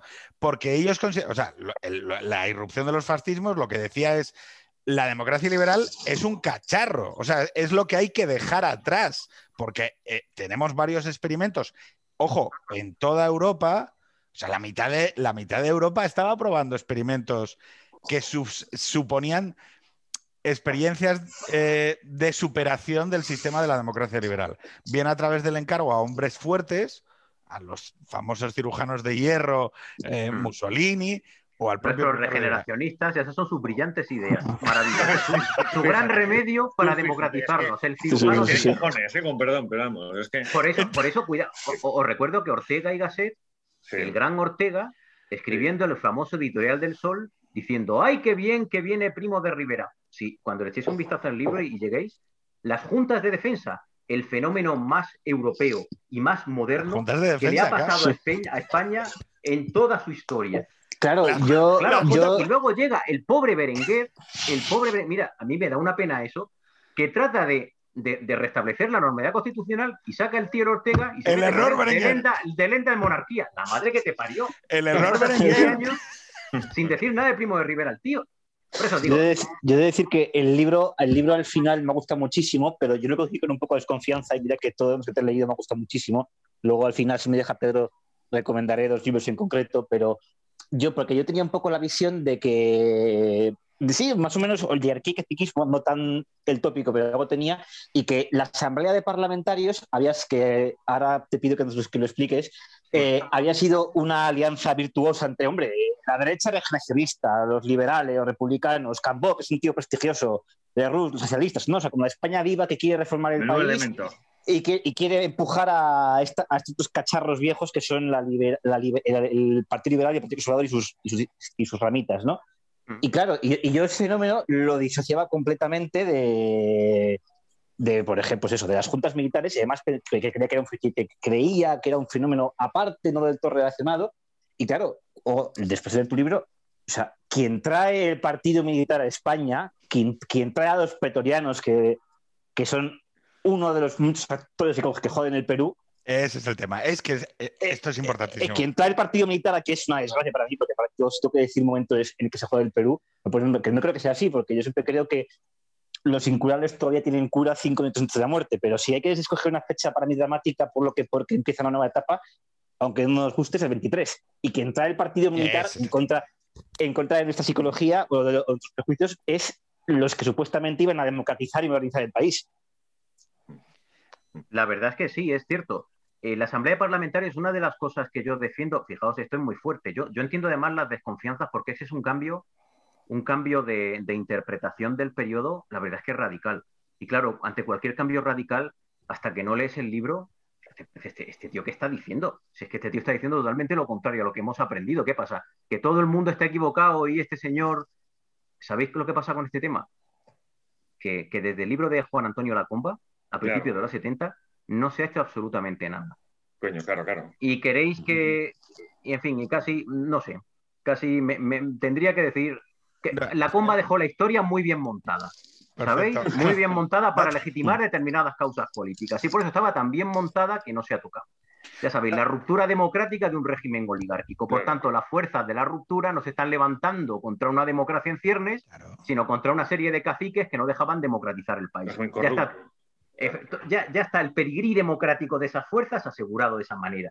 Sí, sí, que Socialistas, encaja. sí. republicanos, los del 31 ya están en el 17 intentando hacer eso, ¿no? Todas, acciones son le- todas las acciones contra son legítimas en tanto cuanto el sistema está tan corrupto y está tan podrido que, que- que no permite la reforma, la, la reforma democrática. El Por eso que te, que- que te venga un señor a decirte que la asamblea, famosa asamblea parlamentaria, en lugar de ser una plataforma de democratización, sea la cobertura civil, no de uno, sino de dos golpes de Estado, julio, agosto del 17 y octubre del 17, pues claro, es que la asamblea parlamentaria tienes que tener en cuenta una cosa, todas estas fuerzas revolucionarias eh, han visto lo que ha pasado en Rusia en febrero-marzo. es que es la Entonces Duma. piensan que, es la que el Duma. modelo ruso, eso es, Lo a la Duma. en España exactamente Y la igual. fase burguesa. Es la de- Duma. Ese- el- el- no, sé, no, ¿Te recuerdas que la Duma se compone de muchos partidos? La Asamblea Parlamentaria es el bloque progresista de la Duma, con una diferencia sustancial, que eso es los revolucionarios lo que no tenían, lo que no sabían y tal. En el bloque progresista de la Duma están la mayoría de los parlamentarios de la Duma. Porque, entre otras cosas, en ese bloque están alineados los correligionarios de los liberales y de los conservadores españoles. Recordad que la, entre las fuerzas revolucionarias están, por un lado, los cadetés, que serán más o menos como los hermanos de los liberales de izquierda, Los. ¿Cómo, los cómo, cómo, no- me he que son los hermanos, cadetes, Sí, sí. eso es, de los conservadores españoles. Sin embargo, en España, claro, como España no es Rusia, y es un sistema semiconstitucional, resulta que en la España liberal, los liberales que tenían que haberse apuntado a la Asamblea Parlamentaria, dicen que, tontería es esta. Si nosotros ya tenemos un régimen liberal aquí, nosotros Claro. vamos a defender al rey. Por Es eso la. Asamblea Parlamentaria es mucho más reducida, al final nunca juntan más, al 10, por- más del 10% de los Son parlamentarios 670 los que van, ¿no? Y tal. de- 70 de 770 sumando con 70, es que Congreso, Congreso y Senado. Claro, pero solo una cosa es que eso es muy fuerte, ¿no? Que 70 eh, diputados de un conjunto 700 quieran cambiar el régimen eh, el régimen eh, político español porque representa la auténtica legitimidad del pueblo frente es un acto antidemocrático alucinante, ¿no? Pero para ellos no, ya sabéis lo que pasaba, es igual Ya, que en el, ya, 30 ya, en el ya, claro, 31. claro, obviamente. es decir, lo democrático, los únicos resultados auténticos es allí donde nosotros ganamos. Claro, claro, claro, Oye, claro. Pero, pero hay un tema. no es ninguna dejarme- tontería. pero- en historia, Benjamín, tú conoces muy bien que suele decirse cuáles son los sitios donde el voto está más movilizado, allá donde han ganado republicanos y socialistas. Ya, ya. pero ¿dónde se asocia, es decir, se asocia ese voto con Claro. un distrito moderno. La tontería. ¿Dónde, yo creo que tenemos un, un tema eh, que sí que me gustaría hablar más, que es el tema de las juntas, ¿vale? Las juntas militares. Que, que de repente llega, llega Ri- Primo de Rivera, ¿vale? Y constituye, sí, corregidme, las juntas militares que le dan protagonismo político, o sea, esta axiología, ¿no? Es decir, ¿Quién no, pero es? es anterior. La- la- las juntas son del ahí hay una- 16-17. Es decir, Primo de Rivera ya es del 23. Es decir, las juntas vienen bastante antes. Pero entonces, esto es lo que no, lo, lo que no entiendo es, vamos a ver, Sí. ¿las juntas qué papel político cumplían y ganan protagonismo en el 23 o qué es Que lo te que lo sucede? explique Roberto, pero es que lo de las juntas, que te lo explique él, porque lo va a hacer mucho mejor que yo y tal.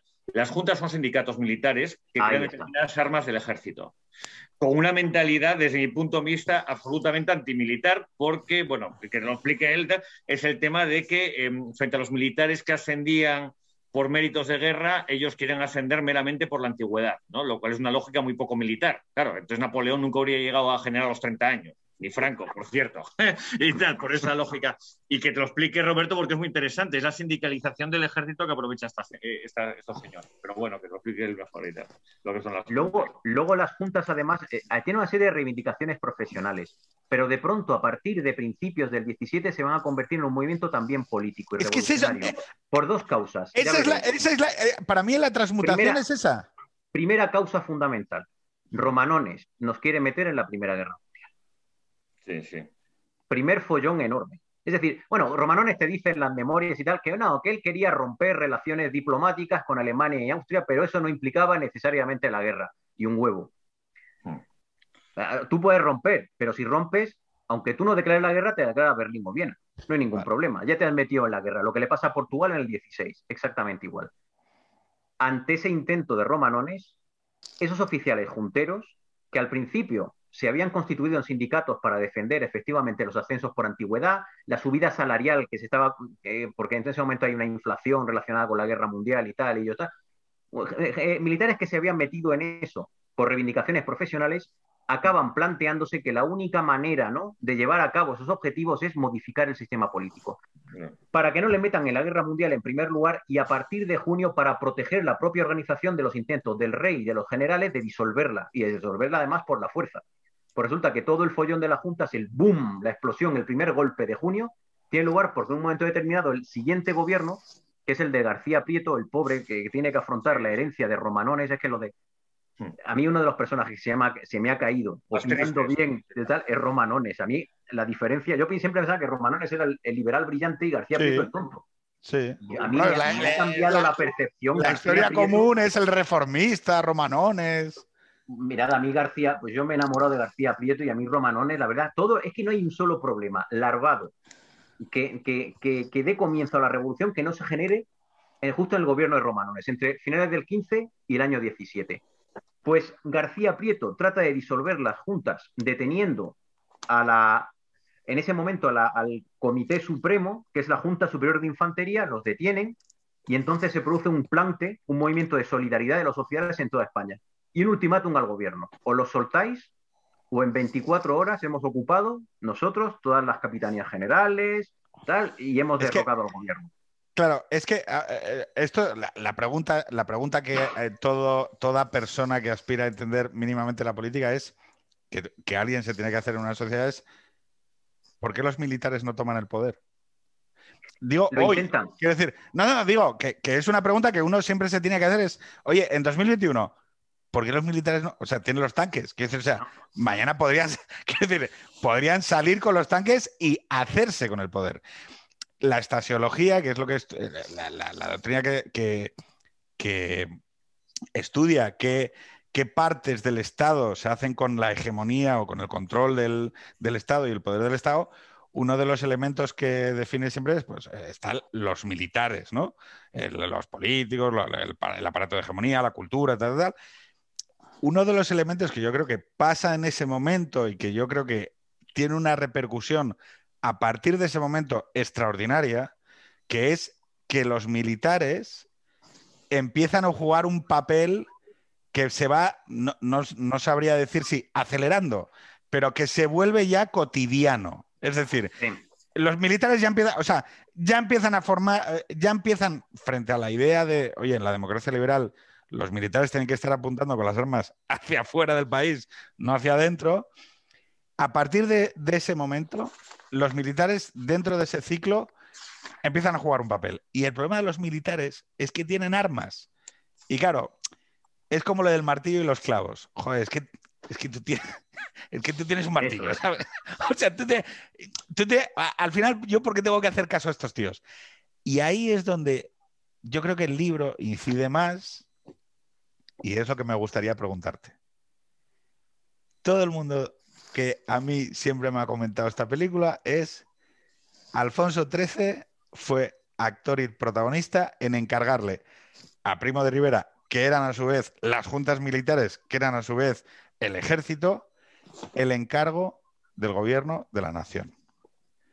Yo después de este libro eh, yo seguía sosteniendo la tesis tradicional. Si Primo de Rivera gobierna es porque Alfonso XIII quiere. Si Alfonso XIII hubiera dicho que no al golpe y hubiera movilizado a favor suyo a aquella parte del ejército que no se subleva y que se mantiene leal al gobierno, Primo de Rivera no hubiera tenido nada que hacer. Sí, eso te pero, esa, pero esa tesis, después del 17, yo ya no, no, no, no me la creo. No me la creo, por, ya veis, por lo siguiente, porque a partir del 17 el rey ha perdido el control del ejército. Porque no, no, es que, fijaos, no es que ya obedezcan, no obedezcan al rey. El rey, por cierto, lo ponen al borde de abdicar tres veces. no es que ya obedezcan, no obedezcan al rey, es que no obedecen ni a los generales, los oficiales. Es decir, pierde el control del ejército completamente, tanto el rey como el gobierno y como los propios generales. Con lo cual yo creo que ese control no llega a restablecerse. De hecho, el libro acaba con una escena tremendamente angustiosa la dictadura militar, que parece que va a ser sencillamente la única salida ya que tiene el proceso revolucionario, se evita in extremis porque el rey eh, coge a todos los líderes de los partidos políticos y les dice, tenéis que formar un gobierno de salvación nacional, todos juntos, para evitar que los militares establezcan una dictadura. Y tiene que ser Maura, porque Maura es el hombre de las juntas. Es decir, veréis la cosa. Es que ahí has preguntado una cosa que es fundamental. ¿Y por qué los junteros después de su triunfo de junio no establecen un gobierno suyo? Lo intentan, porque tienen que proteger su victoria. Ellos han ganado, pero dicen, si mantenemos en el poder a los liberales y a los conservadores, estos, en el momento en que nos descuidemos, van a tratar otra vez de disolvernos y de quitarnos de en medio, con lo cual tenemos que apartarlos del poder de manera permanente.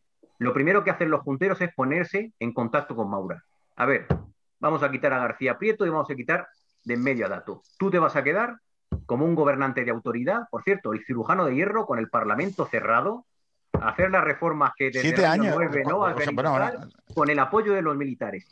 El problema es que Maura se niega. Maura, es verdad que lleva, es muy crítico con el sistema del año 9, pero Maura nunca dejó de ser un monárquico ni un liberal, y Maura no quiere formar un gobierno tutelado por los militares jamás en la vida, y con el Parlamento cerrado, las cosas como son. Y entonces, esos militares que solamente están de acuerdo en llevar a Maura al poder, se quedan sin proyecto político. Y ahí donde surge la famosa figura del coronel Márquez tratando de atraerlos a todos al proyecto de la Asamblea Parlamentarios y del Frente Revolucionario que ha armado Cambó con los republicanos, con el PSOE y con, evidentemente, con estos sectores de los sindicalismos revolucionarios. Ahí es cuando Márquez lo intenta, porque Márquez no es un, coronel, no es un oficial en este caso conservador, sino republicano, republicano, muy afín además a Melquíades Álvarez y que se va a hacer íntimo de Cambó. Márquez va a intentar convencerlos, la mayoría de oficiales son muy remisos, porque la mayoría de ellos son militares conservadores, que una cosa es Maura y otra cosa son los republicanos estos aliadófilos que son capaces de meternos en la guerra, y bueno, y la Liga, los separatistas de la Liga contra los que hemos armado la ley de jurisdicciones en Cataluña y tal, ¿cómo vamos a guiar con eso, no? Hasta que finalmente Márquez consigue convencerlos en octubre para derribar a Dato.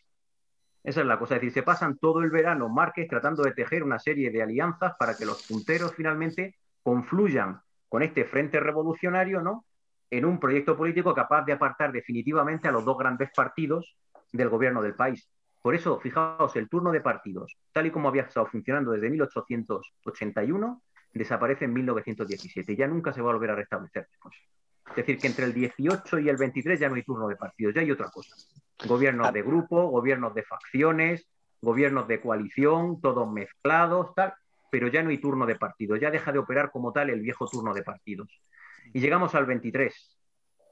Mirad la pregunta, si el reino controla el ejército, mi pregunta es, fijaos, que, fijaos lo que ocurre en el 23.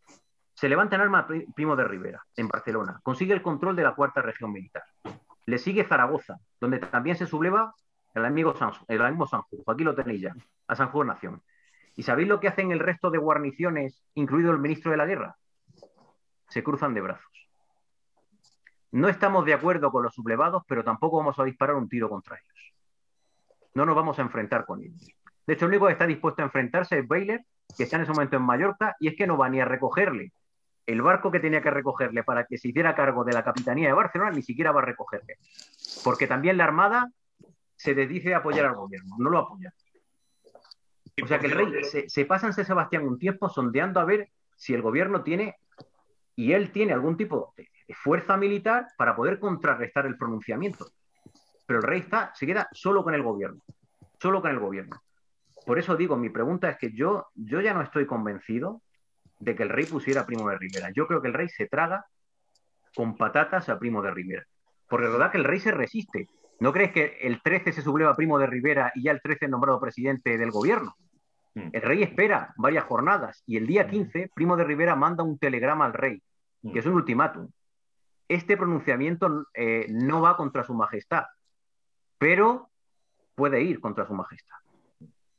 Sin embargo, está establecido que es así, ¿no? O sea, que, quiere decir que Alfonso XIII patrocinaba a Primo de Rivera, bueno, aquello de Eres mi Mussolini, la frasecita esa que se le atribuye y tal, es curioso, ¿no? Es, quiero decir que esto también es muy, es decir, es muy nuevo, ¿no? Esto que estoy escuchando y que es muy interesante, ¿no? No, no, no es, no es, tan, no es tan nuevo. Es ah, decir, esto no es mío, esto no es de mi cosecha. Ah, esto además quiero reconocer el gran trabajo. os, recomiendo muchísimo este libro.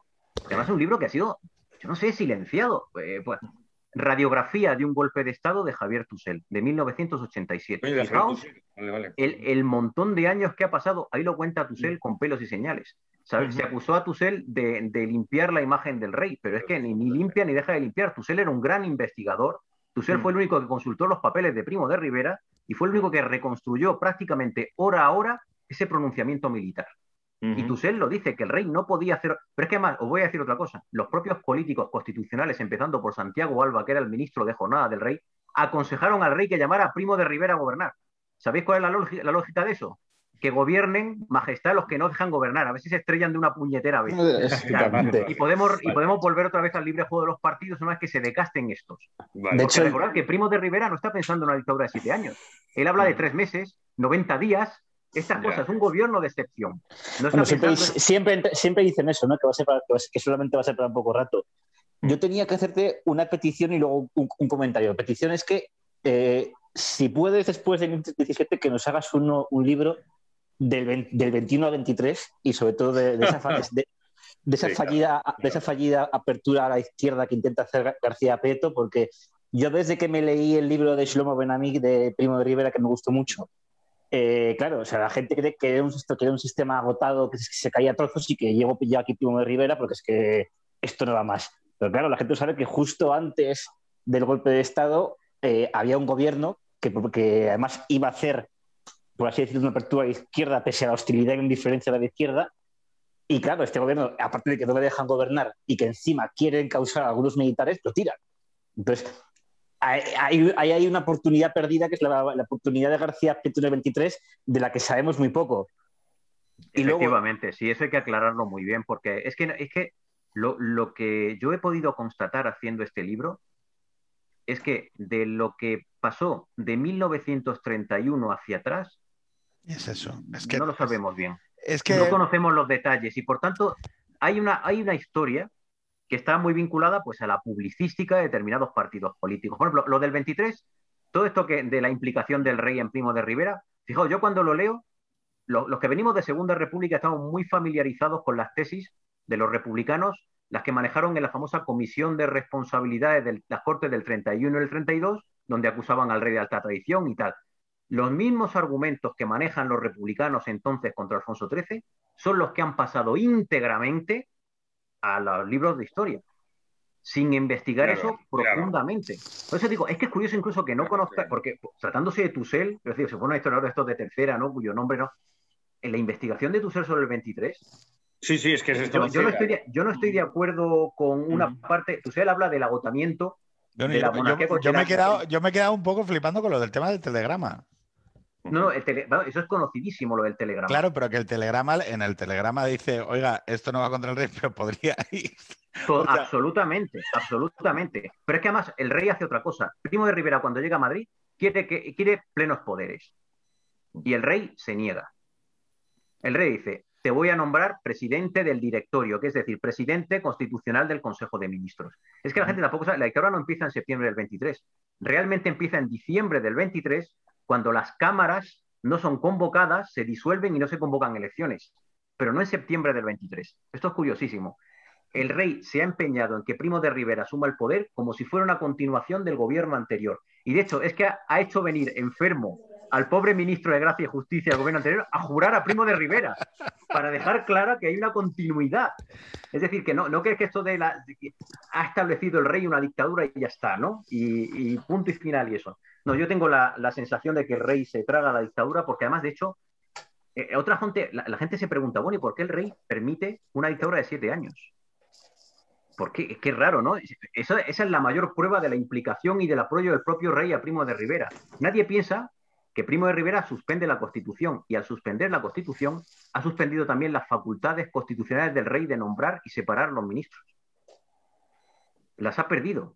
No puede actuar. ¿Sabéis cuándo puede actuar el rey? ¿Cuándo puede despedir a Primo de Rivera? Cuando es restablecido en su autoridad por una parte del ejército que ya se niega a seguir apoyando a Primo de Rivera. Es decir, cuando el rey ya tiene fuerza suya propia para contrarrestar una resistencia de Primo de Rivera a continuar. Claro, lo que estaríamos contando, eh, digo muy, muy resumido, ¿eh? O sea, voy a hacer a brochazo y, y vuelvo a recomendar a la gente que se lo lea. Es...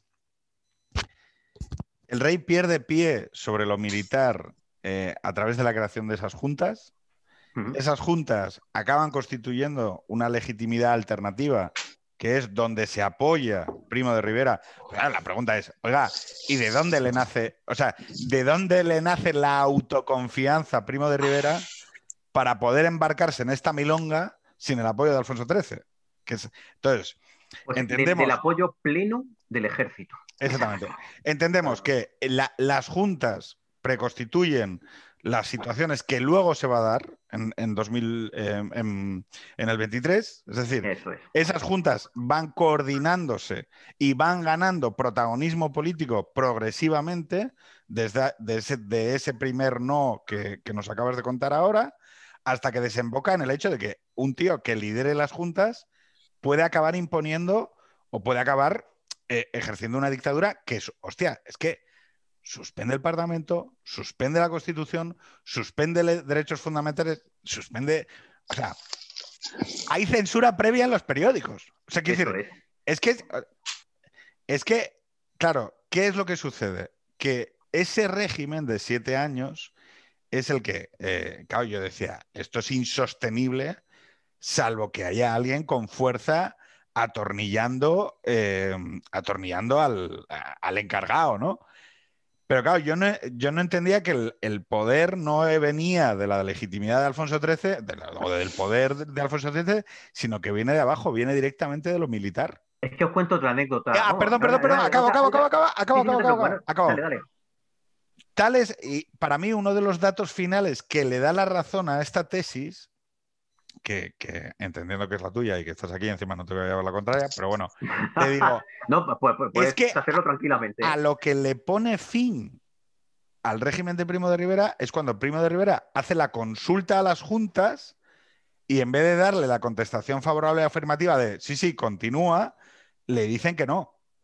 O sea, si no, me, si no entiendo mal, el fin de la dictadura de Primo de Rivera no es ni un gesto del monarca, ni un gesto de los partidos, ni un gesto de la prensa, no es gesto de nadie de eso. Es, Fueron pérdida de muchos apoyos, ¿eh? sí, pero que el de Pero el que, muchos. el que Lo que el- pasa es que el fundamental el que determina- ejército, ¿no? el que determina, Eso el que él considera, pues, perdón, eh, voy a decirlo, Sí. tú imagínate un general, Sí, sí. un tío que tiene claro quién le nombra y quién no le nombra. A mí, ¿yo por qué ordeno el tráfico de España durante siete años? ¿Cuándo considero que me tengo que ir? Y la, y, o sea, el, el- no le importaba que la hora le hiciera un editorial, le tiraba de los cojones lo que dijera los partidos y tal. Lo Ojo, que lo, quita, quiero insistir, lo quita el rey, ¿eh? Sí, sí, Insisto lo en esto, ¿eh? Recordad que para que veáis que lo del apoyo del ejército es real. ¿Os acordáis que hubo varios intentos de golpe de Estado contra Primo de Rivera, la Sanjuanada Sí. en el 26, Jaca, ¿no? el ridículo de Sánchez Guerra en el 29 en Valencia? Ahí veis que el ejército está con Primo de Rivera. Es decir, que esos golpes no tienen el apoyo más que de una minoría pequeñísima. Solamente en el 30, cuando Primo de Rivera hace una consulta sobre su continuidad ante los altos mandos. ¿Y sabéis lo que dicen los altos mandos? Esto es muy significativo. Nosotros solo afirmamos nuestra lealtad total y absoluta a la corona, nada más. Y ahí es cuando, al día siguiente, el rey le dimite. no, pero, pero, Primo de Rivera no ejerce, no, ejerce resistencia al error Berenguer. ¿Sabéis quién es Berenguer? Un militar que ha estado en la cárcel con Primo de Rivera, detenido en prisiones militares, y que después lo ha protegido al rey, nombrándole jefe de la casa militar. Sí, fue era el que fue de Damaso Berenguer, ¿no? Damaso, Berenguer, El que fue comisario de general de Melilla. Eso es, efectivamente. Es antiprimo riverista, por eso lo va a elegir el rey para restablecer la normalidad constitucional. Estaba en, la, en prisiones militares, detenido por Primo de Rivera. El rey lo saca y lo nombra jefe de la casa militar para protegerle como contrapeso. Pero es que eh, eh, quería enlazar con una cosa que decía Jacobson que es súper interesante, porque además yo, yo creo que él, que él, y yo compartimos la admiración por García Prieto. Fijaos, volvemos al 23. El rey supuestamente está implicado en un golpe de, con Primo de Rivera contra el presidente del gobierno. Podéis pensar, bueno, y este presidente del gobierno tendría que odiar al rey a muerte. Tendría que decir del rey pestes porque el rey le ha derrocado. Le ha quitado de en medio. Pasan los siete años de la dictadura. Pasan los dos años famosos del intento frustrado de restablecer la normalidad constitucional. Viene la Segunda República y García Prieto siempre, siempre, siempre, fijaos, ante las Cortes Constituyentes de la Segunda República que le llaman a declarar para la acusación al rey, siempre defiende al rey.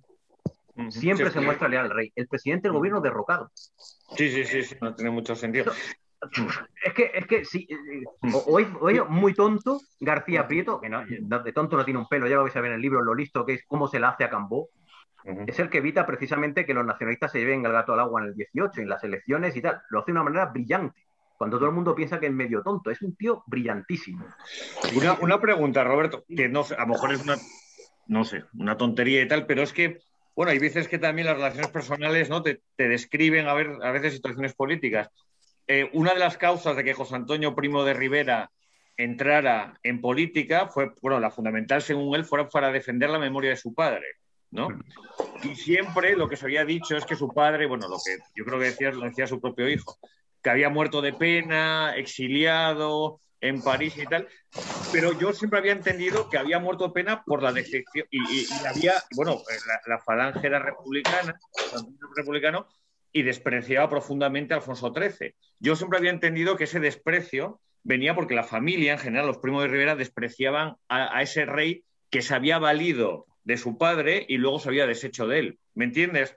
Que de una forma u otra, lo que se ha explicado tradicionalmente dentro de, esa, ¿no? de, esta teoría, esta tesis, de, en el sentido de que realmente eh, Alfonso XIII había colocado a Primo de Rivera y que había llegado a un nivel de complicidad y de apoyo, eh, esta, esta idea de que finalmente prescinde de él y el otro muere de pena porque se siente traicionado por el rey, habla de una complicidad traicionada que entonces, según lo que estás diciendo, claro, no es tal, ¿no? No, no, no existe. Eh, ah, lo que sí sabemos seguro es decir, ningún historiador puede negar, porque eso además lo sabemos y lo sabían en ese momento, sin el pronunciamiento triunfante de septiembre del 23 al rey, es que ni se hubiera pasado por la cabeza ni mínimamente encargar la formación de gobierno a Primo de Rivera.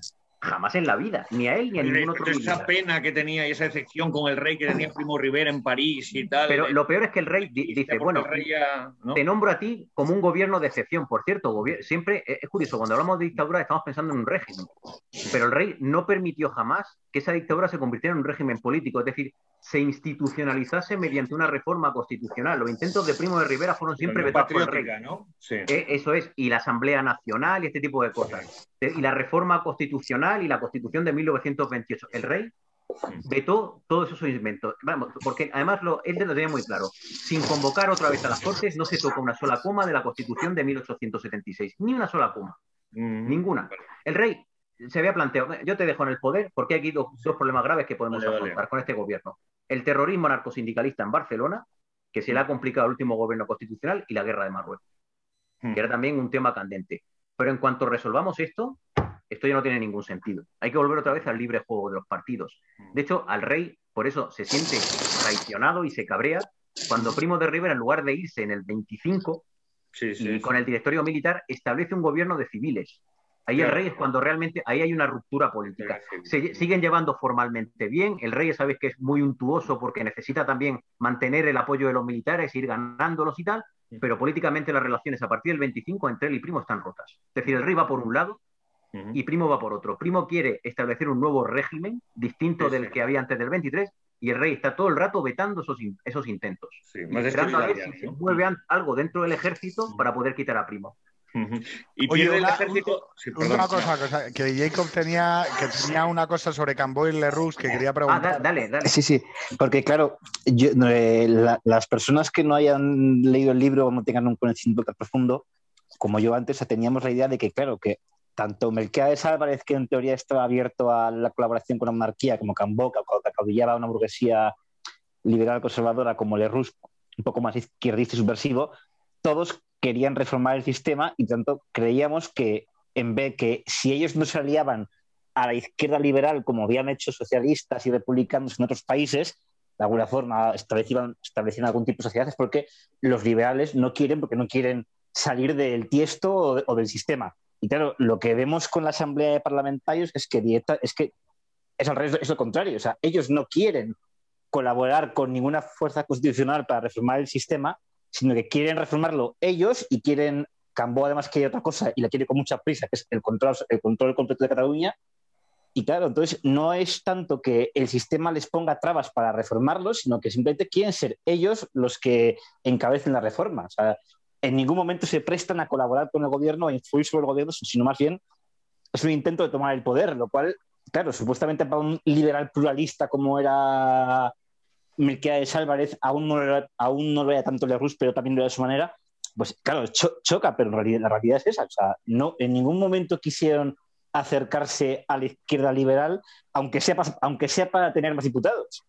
Jacob, es que fíjate, además, el Melquiades que razonable y el Lerroux razonable y el buen Besteiro solamente comienzan a ser esas personas que nosotros tenemos en mente a partir del 18.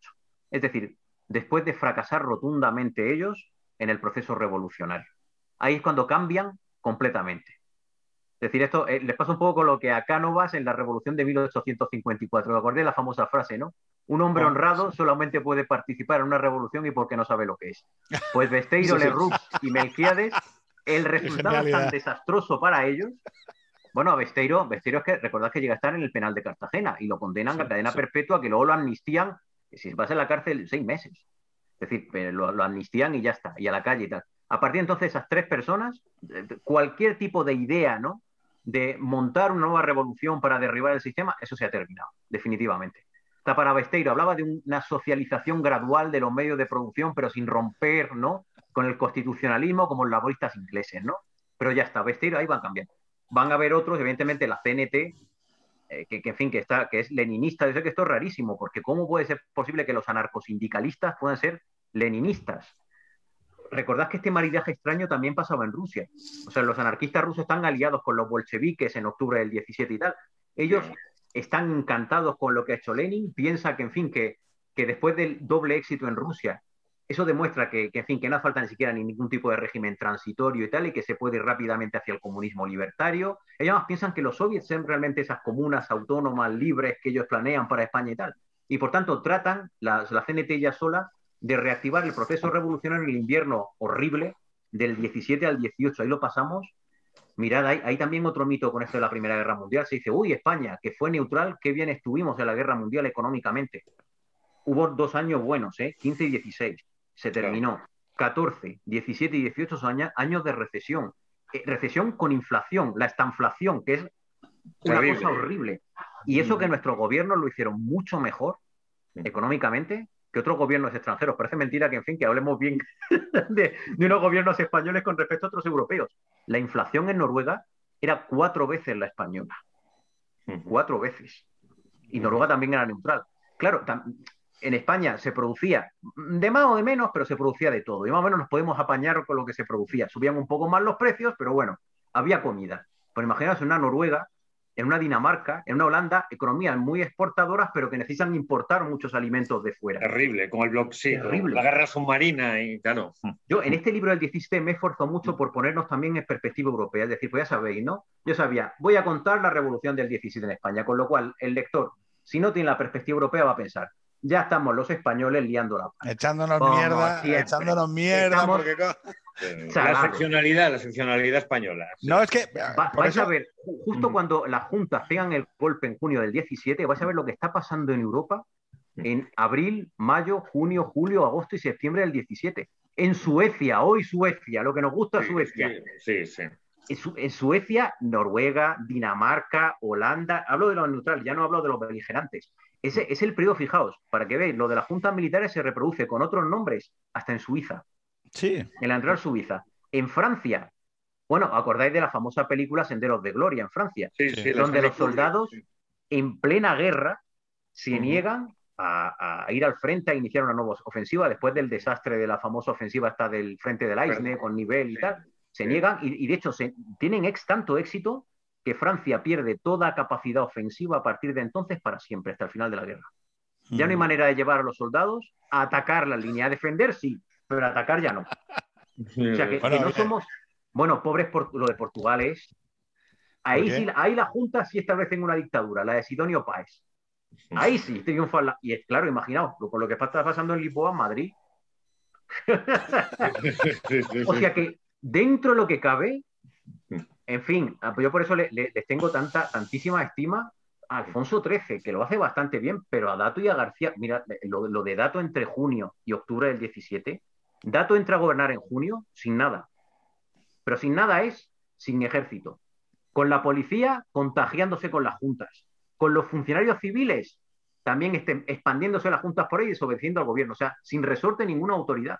Y los va restableciendo poquito a poco en junio, julio, agosto y septiembre y consigue poco a poco ir desactivando la Asamblea Parlamentaria de Barcelona, la huelga revolucionaria de agosto, que es el acontecimiento, yo lo destaco, el más violento de la historia del primer tercio del siglo XX en España, hasta la revolución del 34. Es decir, lo, descabeza además con una previsión tremenda porque podía haber sido mucho más grave, ¿no? Y solamente al final es derrocado en octubre por el golpe de la Junta, ya está, que es que ahí no, Dato no consigue que la parte leal del ejército, otra vez lo mismo, haga armas. Contra los oficiales sublevados. Ese era el gran problema. Que no había, no había respuesta cuando había sublevación pero fijaos cómo eran los liberales, pero el rey disfraza, el rey Dato y García Prieto se ponen de acuerdo para disfrazar la cosa.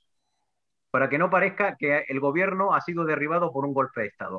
Cuando Dato empieza a contar los soldados con, que tiene, que no tiene prácticamente ninguno y tal, y no tiene fuerza, se pone de acuerdo con el rey para dimitir él.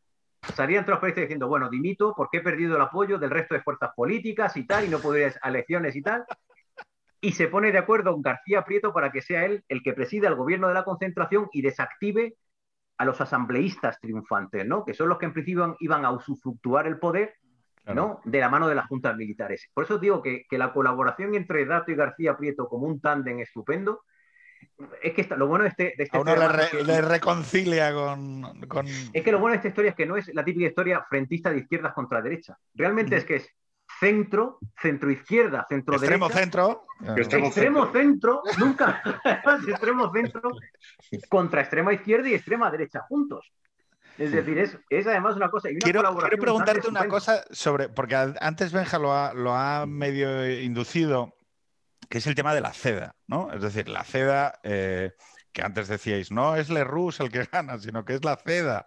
Eh, la CEDA que es un movimiento es un partido, bueno, un partido, son lo que sea eso, es una coalición que se monta en dos años, o sea, se monta, si no me equivoco, en, a prisa y corriendo, y que de, base parroquial, si no me equivoco también, o sea que es la, iglesia, mm. La, iglesia, tomando un papel político mucho más activo que el que había tenido en, en años anteriores.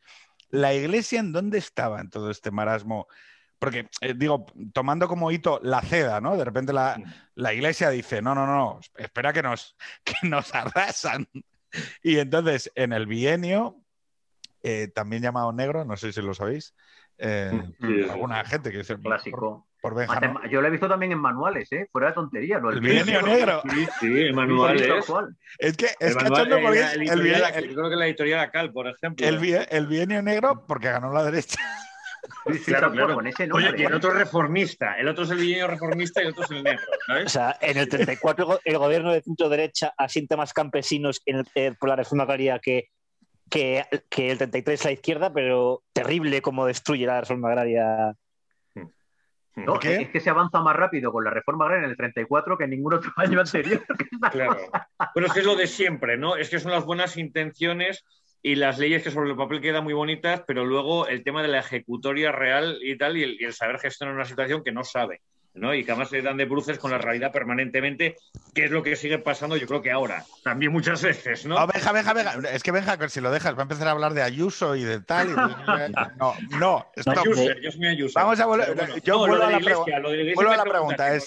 Es, eh, fijaros que eh, eh, si estamos hablando como de grandes actores, Mm. tendemos mucho a hablar de personas, ¿no? Pues Primo de Rivera, Alfonso XIII, que, pero que son instituciones. O sea, lo- y- y cuando, la CEDA, bueno, la CEDA tiene una fuerte implantación eh, católica y religiosa y es también una parte, se puede leer como una parte de eso. En ese periodo del 13, 17, 23, ¿la iglesia qué estaba haciendo? Sí, sí, la pregunta. Como La iglesia- institución. La, la iglesia era una institución prácticamente oficial, es decir, aneja al Estado Claro. en ese momento. Incluso hasta los propios sacerdotes, aunque sea una cosa muy rara, eran una clase de funcionarios del Estado. Como menos. Es decir, ya sabéis que, la- que el catolicismo era religión oficial del Estado. Eh, en ese momento en España, aunque, la- aunque evidentemente en la nación había tolerancia de culto, ¿no? Pero bueno, la iglesia estaba asociada, ya sabéis por qué, ¿no? No era, no era por lo que suele decirse, que si el poder de la iglesia y el dominio de las conciencias, que va, eran los liberales los que querían la no separación, porque era la manera de poder nombrar obispos y altos cargos Claro. afines al sistema y no dejarlos en manos de los carlistas y de los Ah. más conservadores. Ese era el tema el control de la iglesia precisamente para, para evitar el predominio de, de los sacerdotes y los, Y los obispos contrarios al liberalismo. Claro, Ahí está la cosa. Claro, No, claro. pero en ese momento mm, no tienen un papel, la iglesia no tiene un papel político relevante, porque además la iglesia está básicamente a gusto y conforme con el sistema. No hay un problema en España anticlerical en ese momento. No, no lo son ni siquiera los liberales, lo son algo los republicanos. Los reformistas quieren la secularización del Pero Estado, entonces, pero no de la pero, sociedad. pero- pero entonces, ¿en qué se momento se, ponen a produce? quemar, sí, claro. Claro, pero, pero entonces es lo que no entiendo. O sea, ¿Por qué se ponen a quemar iglesias como locos, esto, no? esto es lo que no acabo de entender y nunca Sí. lo he entendido. Vamos a ver. Sí. En, en- en Italia, la izquierda es, es católica. Quiero decir, o sea, no, no O es. respetuosa, por lo menos. ¿no? Bueno, No, bueno, bueno, sí, sí. eh, puede haber tal, pero vamos, no se le- no- por lo menos no son, no son anticlero. Es decir, o Si no sea, se ponen a bueno, quemar 40 iglesias como la Semana Trágica de Barcelona. lo que quiero decir es, ¿en qué como- momento, en qué momento? Bueno, de hecho, de hecho, algunos son, son como una especie de católicos que se juegan, se critican un poco a la iglesia. Me costaba esto que decía el, eh, el alcalde, no sé si era de Siena o de Parma, que era comunista, que decía en los 70, mire, yo voy a la iglesia todos los domingos con mi familia porque como no vaya me van a acusar de católico. Bueno, pero fijaros que estamos hablando de un periodo político, que es el que ha hablado Roberto, de donde, no, no, los liberales, precisamente para, para mm, paralizar la posible irrupción de más cargos eh, tradicionalistas o carlistas, decían, no, no, no, que la iglesia esté aquí, que los nombremos nosotros y que formen parte como del, del aire, ¿no? Del ecosistema. Eso es. Y sin embargo, hay un momento que no, es que digo, lo, lo pregunto porque es que no lo sé, en donde no, no, el problema es la iglesia. Pues asociación con el poder, a lo mejor, Roberto, ¿tú piensas? Tal, No, Tiene, tiene que ver, tiene, pues sí, está tiene que ver con el, el tema del Mm. eh, predominio cultural del republicanismo, es decir, con la creación de un ciudadano nuevo, elector republicano, y que por tanto cuya, cuya conciencia política no pueda ser manejada por otro actor Pero entonces que es el en, la- pero republicano escucha, y su nuevo entonces es en los debates de la Constitución del 31 cuando dicen, Sí, sí, ahí es cuando Vale, vale, problema. o sea, Nunca el- había habido, en España no, yo sé que, en fin, que, que estamos pensando en la Semana Trágica y tal, Sí, pero la claro. Semana Trágica fue una explosión distinta. Recordad Vale. que es una, in- una insurrección republicana, en principio, Y más que no, que, que no puede enfocarse a la toma de los edificios oficiales ni de los cuarteles, porque todo el ejército y la policía es leal al gobierno, y que por tanto trata de desencadenarse, de crear el caos, usando conventos, iglesias, pues que son edificios que, en fin, que no está vigilando nadie y tal, y que es la manera, pues, en fin, de, de, crear el ecosistema del ambiente revolucionario. Además lo hacen activistas anarquistas, además vinculados casi todos ellos a la escuela nueva de Ferrer y Guardia, es decir, que, es que Ferrer, y Guardia y tal lleva mucho tiempo socializando a los anarquistas en que, en que, en fin, en que aquella fuerza que no dejaba progresar a España hacia el, en este caso, comunismo libertario y con la fase previa a la República era la propia Iglesia, ¿no? Y el hecho de que también, fijaos, en España es muy curioso, ante la restauración hay una recatolización del país muy fuerte. Es decir, es curiosísimo esto. España había sido mucho más secular. No, no, yo no diría laica, eso no, pero secular en 1850 que en 1900. Porque entran una serie de órdenes religiosas nuevas, muy proselitistas, pero también muy competentes en materia educativa. Y se empiezan a llevar el gato a la voz. Claro. Empiezan a competir y ganan porque son buenos además en ese momento, ¿no? Entonces, en ese momento la Asunción Pedro. O sea, el colegio de la Asunción vino, el colegio de la Asunción eran monjas francesas que vinieron expulsadas de Francia a principios del siglo XX, por ejemplo. Vale, vale, y los republicanos están diciendo, aquí ya viene la iglesia a adueñarse de las conciencias de tal, y evidentemente nos restan de esa manera clientela. Es que hay, hay en, esto tampoco es un fenómeno español, ocurre en toda Europa, ¿eh? En la oleada anticlerical del cambio de siglo, es la que participa, no sé si eh, ya, conocéis a Benito Pérez Galdós y la famosa Electra en el año 1 y tal. Mm. Esto viene de Francia, de la República Francesa y tal. Hay también oleadas anticlericales, pero oye, no son especialmente violentas. Algún tortazo en alguna procesión, pero quemas de conventos como los años 30, ¿no? O agresiones a sacerdotes. Pero yo voy más, a voy más, fíjate, al sustrato teórico, porque todo eso son las acciones, y las acciones pueden explicar o no, o pueden ser sucesos violentos casuales, o pueden ser cosas que se han ido de madre. Yo digo a la arquitectura intelectual que de repente España ha dejado de ser católica. O sea, esa idea de, no, no, esto tiene que entrar a formar parte de algo contra lo que tenemos que ir, que es eh, como, una como una especie de escisión donde es, no, pero si esto no era un debate, o sí. O sea, ¿por qué de repente pasa como a una centralidad del debate político que es lo que hace que la CEDA reaccione? O sea, que, que se monte la CEDA como reacción de, oye, que, o sea, que nos pasan por encima con la trocomotora. Y sin embargo, no, no había antes esa. Bueno, es algo que yo me equivoqué, no, no, no, no, no la había. Es decir, que generalmente la mayoría abrumadora de los liberales en España, pues no se metían en la conciencia del vecino. Así, así de claro y así de sencillo. Es decir, un liberal en España tenía, y, eso ocurría en la propia monarquía liberal, distintas concepciones de lo que debía ser el bien común. Y por tanto, la democracia es el gobierno mediante la discusión, la contraposición de estos distintos pareceres, ¿no? Y el resultado tenía que ser, pues ya os digo, ¿no? La ley tenía que ser fruto de la discusión razonada entre caballeros bien educados en el Parlamento, etcétera. Pero claro, para que haya discusión tiene que haber pluralismo previamente y respeto a la conciencia ajena. Es que, eh, hay que hay que insistir mucho en que los republicanos, el movimiento republicano no es liberal, no tiene nada que ver con el liberalismo. Ellos sí tienen una concepción muy concreta de lo que es el bien común. El bien común es esto, lo que nosotros decimos. y por cierto, lo que, nosotros decimos es la república. La república no es simplemente una forma de gobierno que pueda ser gobernada por todo el mundo. La república es un proyecto político en que cargamos nosotros. Este es el bien común y lo que salga ahí no tiene nada que ver con eso. Pues nosotros podemos imponer llevamos, hay que llevamos... un nombre nuevo. Bueno, también, también, depende un poco de los republicanos, porque está la porque al final, en cierto modo, de esa tradición jacobina muy ortodoxa que, eh, que, que continúan el hazañismo, el radical socialismo y esta gente, se desgajan bastante el melquiadismo y sobre todo el Rusia y Partido Radical, no, no, sé tanto si por convicción o por pragmatismo, ¿no? Pero... No, no, no, no, no, las dos cosas. Es decir, convicción y... Pero ¿sabes qué le pasa a Melquiades y a Leroux? Ambos vienen de esa cultura política republicana. Melquiades viene, y Melquiades viene, como Leroux, del ala republicana de Ruiz Zorrilla. Es decir, que es especialmente... Sí, sí, sí, sí, somos lucha armada.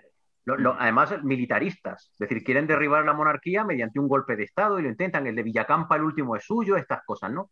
Pero ambos dos, después de que observan de que las vías revolucionarias insurreccionales no funcionan y que es mejor avenirse con un sistema que es más poroso, que es más abierto, que permite la participación y la participación con éxito. Melquiades consigue un gran éxito en historia de Asturias, pero es que Lerroux se lleva de calle a Barcelona.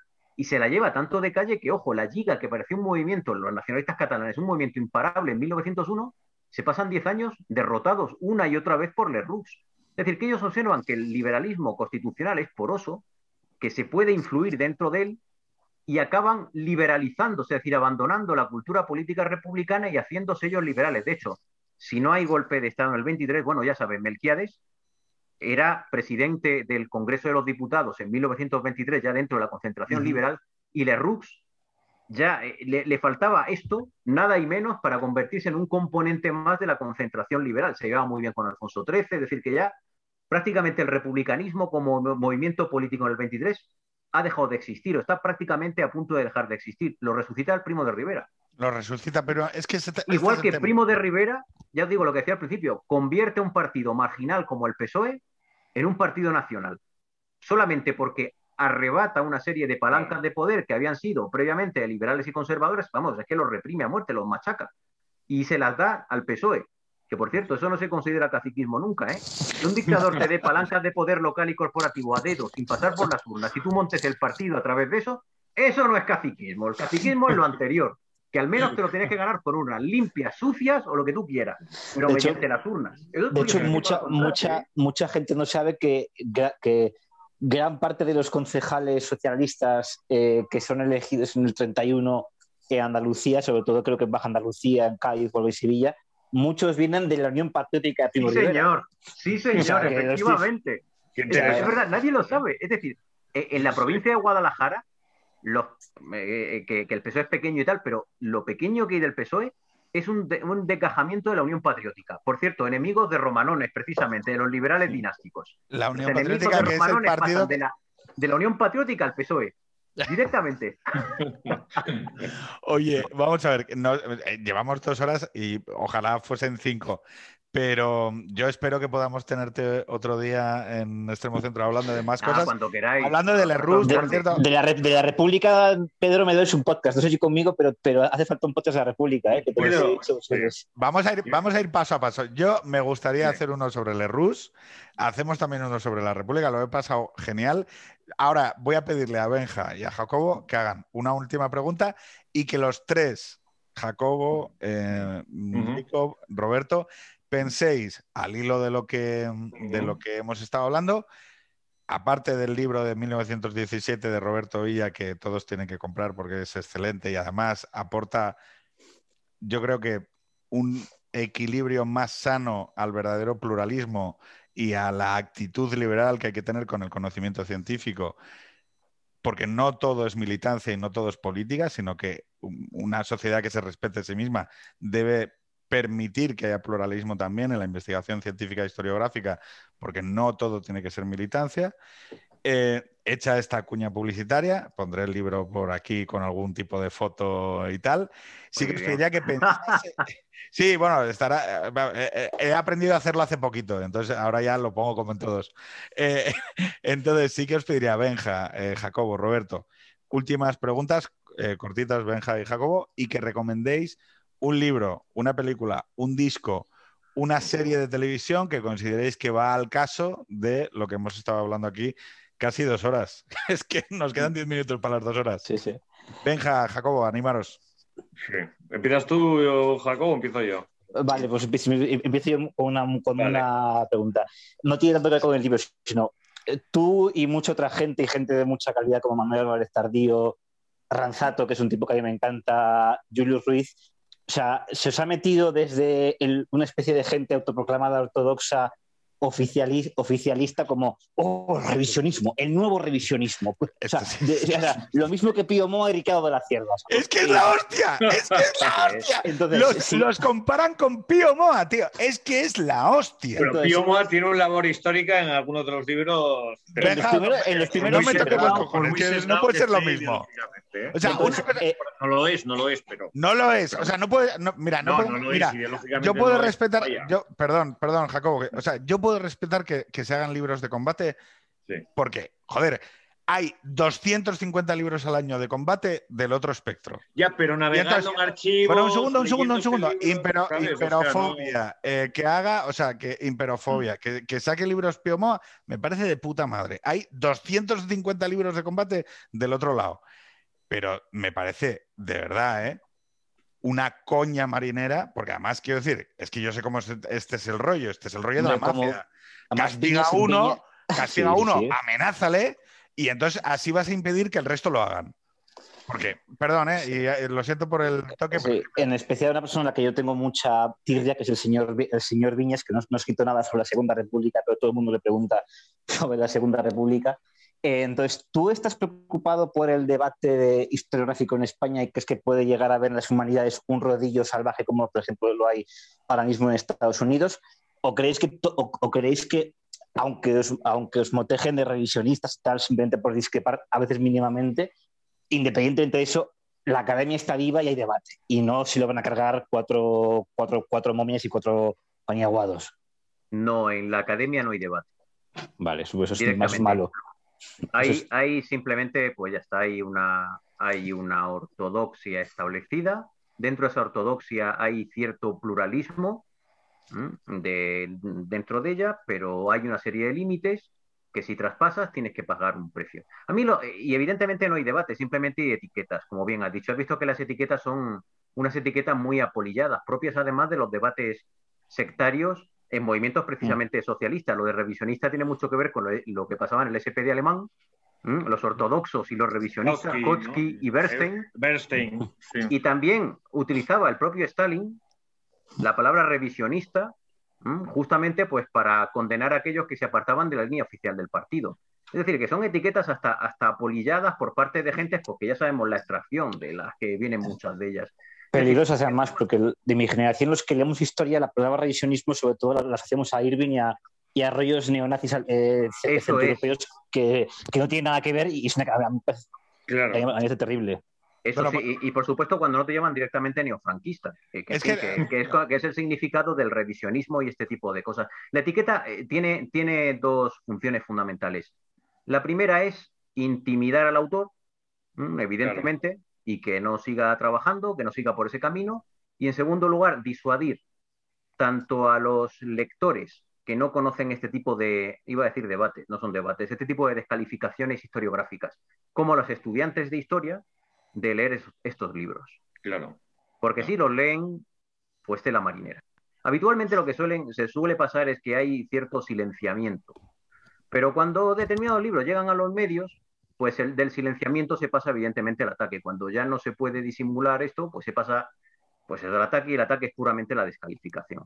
No, yo, yo lo digo más o menos con claridad porque es la experiencia que viví básicamente con, Con la anterior. fraude y violencia en, las del- elecciones del de Frente febrero Popular. 36. No, es que No hubo debate. Quiero Interesantísimo, decir- ¿eh? ese libro interesantísimo. Es muy, muy interesante. Además, yo, yo creo que, la, que mucha gente lo critica sin haberlo leído y sin haber leído las conclusiones. No, pe- pero veréis, luego después fijaos, como en la academia luego después hay de todo, es decir, no, no creéis que, en fin, que hay una simple, eh, un simple alineamiento ideológico, es decir, hay mucha gente que da igual lo que vote en las elecciones o se hace el pino por las mañanas, da exactamente igual, que son historiadores vocacionales y que saben perfectamente apreciar una buena investigación. Y entonces, fijaos, si, si vais a las revistas científicas, no vais a encontrar de fraude y violencia, por ejemplo, una sola reseña científica negativa Claro. solamente el famoso artículo este del Calleja y Sánchez Pérez y tal, que es, que por cierto ya ha sido a su vez también criticado por, pero las reseñas científicas, o sea, la- las revistas científicas sobre ese libro son todas elogios. Y es que es normal, es que es un trabajazo. Y no es porque lo diga yo, trabajazo no en el sentido de que sea un gran trabajo, sino que es una panzada investigar. Son, eso sí, igual. Sí, sí. Y con 1917 va a pasar algo, fijad, va, va a haber todavía menos debate. Y vais a ver por qué. Porque si de la República se conoce algo, lo que yo puedo garantizar que de la restauración no se conocen más que clichés. Claro. Incluso dentro Literal. de la propia comunidad Claro. Nadie conoce nada sobre la revolución del 17, solamente clichés. Con lo cual, ya os digo, mm, vais a ver que a lo mejor habrá algún tipo de respuesta a Dominen, ¿no? Pues, con, colgándote el San Benito de no sé qué. Sí, Yo digo, un, un tuitero que no puso un, un, un Liberal Democracy Index que nadie sabe de dónde sacó. Es que, o sea, lo- es muy cachondo porque además siempre es lo de acreditar intenciones subsidiarias. Quiero decir, vosotros formáis. Además, es que es una cosa maravillosa. O sea, luego la gente te te hace coñas con lo de Soros y tal, y tú dices. Resulta que, que- Roberto Villa, que, es historiador, haga una investigación historiográfica sobre un periodo de la historia de España No, esto forma parte de algún tipo de maniobra más amplia en donde están unas energías oscuras conspirando para hacer no sé qué no sé qué más. Y tú dices, hostia, pero si es su curro. Bueno, pues eh, lo, lo llamativo de todo esto, y, y yo por eso, vamos, quería darte las gracias. Perdón, no. Primero tenía Benja que hacer su pregunta. que Ya, está- ya te iba a despedir. Eso de Sí, sí, sí. Benja, Benja, perdona. Bueno, nada, pues yo eh, rápidamente y tal, hay un tema en el que hemos pasado de bastante puntillas y que es interesante y que es bastante revelador y tal, que es el del nacionalismo catalán de la Liga, ¿no?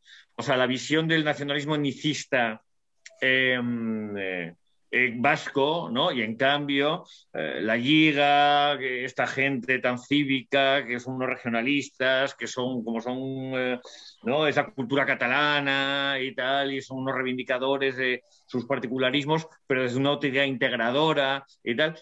Entonces, eh, es muy interesante tu libro en ese sentido, ¿no? En el sentido que revela la auténtica identidad de ese nacionalismo de principios de- del, sig- de- del siglo XX. Eh, entonces, el tema sería, eh, eh, era, un, por- por- era un nacionalismo etnicista eh, romántico o estamos hablando efectivamente de, de hasta qué punto eso es lo cierto frente a la imagen tradicional de un regionalismo, ¿verdad? Integrador y tal. O sea, obviamente, o sea, ¿cuál, cuál idea es la correcta o, o cómo era ese nacionalismo, ¿no? Catalán No, no hay nacionalismo en ninguna parte del mundo que no integre, además en un bloque, raza, lengua y cultura. No Claro. lo hay. Claro. Todos integran, además, eh, no, no es que sean tres segmentos separados. Todos están unidos a través de lo que ellos llaman, vamos, los románticos alemanes llamaban el Volksgeist, el espíritu del pueblo. La raza, la lengua y la cultura son distintas manifestaciones externas del Volksgeist. Y en eso Claro. participan absolutamente todos los movimientos nacionalistas. Unos ponen mayor énfasis en el tema racial porque les puede convenir, ¿no? Para mostrar lo que les une frente al resto, ¿no? Y otros pueden poner mayor énfasis en otros aspectos externos, lengua o cualquier otro tipo de manifestación cultural. Eh, manifest- manifestaciones etnicistas en el nacionalismo catalán, los hay menos que en el vasco, pero los hay. Es El decir, doctor, tenemos el el doctor Bartomeu, sí, ¿no? el doctor Bartomeu con las mediciones de cráneos en ese momento, Sí. pero incluso, no sé, eh, eh, hay otro, otro teórico que se llama Pompeu Gené, Mm. cuyas tesis además estuvieron muy extendidas, bueno, siguen vigentes todavía en el nacionalismo catalán, no han muerto, ni mucho menos. No sé si os acordáis de hace seis, seis o siete años de, de- de Oriol Junqueras hablando del genoma catalán. Sí, sí, sí, de los genes ¿Acordáis de franceses. eso? No, eso no ha muerto. Eh, eh, este Giné decía que España estaba dividida básicamente en dos razas distintas. La godolatina, que vivía al norte del Ebro, de la Sí, que sí, participaban los catalanes con el resto de los europeos, y la negroide semítica, que era donde veníamos el resto. Y que esa distinta distribución racial tenía, obviamente, también implicaciones intelectuales. Por Sí. eso los catalanes estaban más, eran más europeos, Los laboriosos. plenamente de la civilización occidental. Vosotros pensáis, un chalao y un imbécil que no tiene ningún tipo de influencia en gente tan civilizada como Cambó. Cambó en sus discursos hablaba de desafricanizar España. Claro, claro. Y Pradel Está arriba de lo mismo, ¿no? Compraban esa teoría. Claro. Y por cierto, cuando, cuando intentó extender la Liga, ¿no? su movimiento al resto de España, es decir, tratando de implantar filiales en otras regiones, pues para alentar movimientos autonomistas en todas partes, y en muchos sitios abucheaban a Cambó, en Valencia, en Orense, en Granada, etcétera, ¿no? Cuando volvía a Cataluña decía, no os preocupéis, esta es la morisma, que son incapaces, sí, sí, así tal cual, Sí, la morisma, sí, sí, que son incapaces de Yo reaccionar. lo he leído en tu libro y ya lo conocía antes de Alberto Meu, pero quería que lo explicaras para que la gente lo vaya pillando, ¿no? Porque es que realmente es sorprendente, ¿no? Eh, cómo el nacionalismo que- catalán ha vendido esa imagen y la gente la ha comprado. Y, tal. y Bertomeu no era un colgado, quiero decir, era un señor. No, para nada, alcalde alcalde de de Barcelona, Barcelona. ¿no? Era alcalde de Barcelona, Bertomeu. Alcalde de Barcelona, y encima no el alcalde de. Barcelona, o sea, perdona, pero el alcalde de Barcelona medía cráneos. ¿Eh? Sí. Y, y- y el- y- y decía que, eh, y los señores de la Liga decían que eran eh, germánicos y latinos frente a la morisma y los negroides del sur de España, obviamente vagos. y, eh, Ojo, semíti- gente además semíticos. Es que, Antisemitas, además. Claro. Semítico, negroides. pero claro, pero ahí está Pedro, ¿no? Aquí- Cambó, joder, que yo me acuerdo de películas de los 70 donde parecía Adolfo Marsillac eh, haciendo de Cambó como un tío súper civilizado y tal, este respeto. y- Bueno, es que hay que saber, ¿no? Cuando luego ves que Junts per Cataluña y ves que la última derivación de convergencia, ves ese etnicismo y ese nacionalismo tan sumamente romántico, es que tiene unas raíces, claro. Y, y sobre todo la Liga, la Liga tiene un proyecto exclusivista, es decir, ellos quieren un Estado catalán administrado solamente por ellos y para ellos, nada más. Es decir, que aquí la democracia liberal. Pero unidos bajo la corona.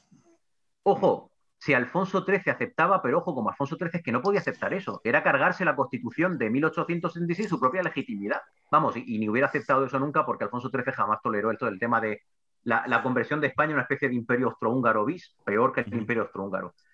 Como no podía aceptar eso Alfonso XIII, Cambó plantea la República Federal, confederal, en este caso, mejor dicho, no federal, confederal, con el estados soberanos, con una Cataluña soberana.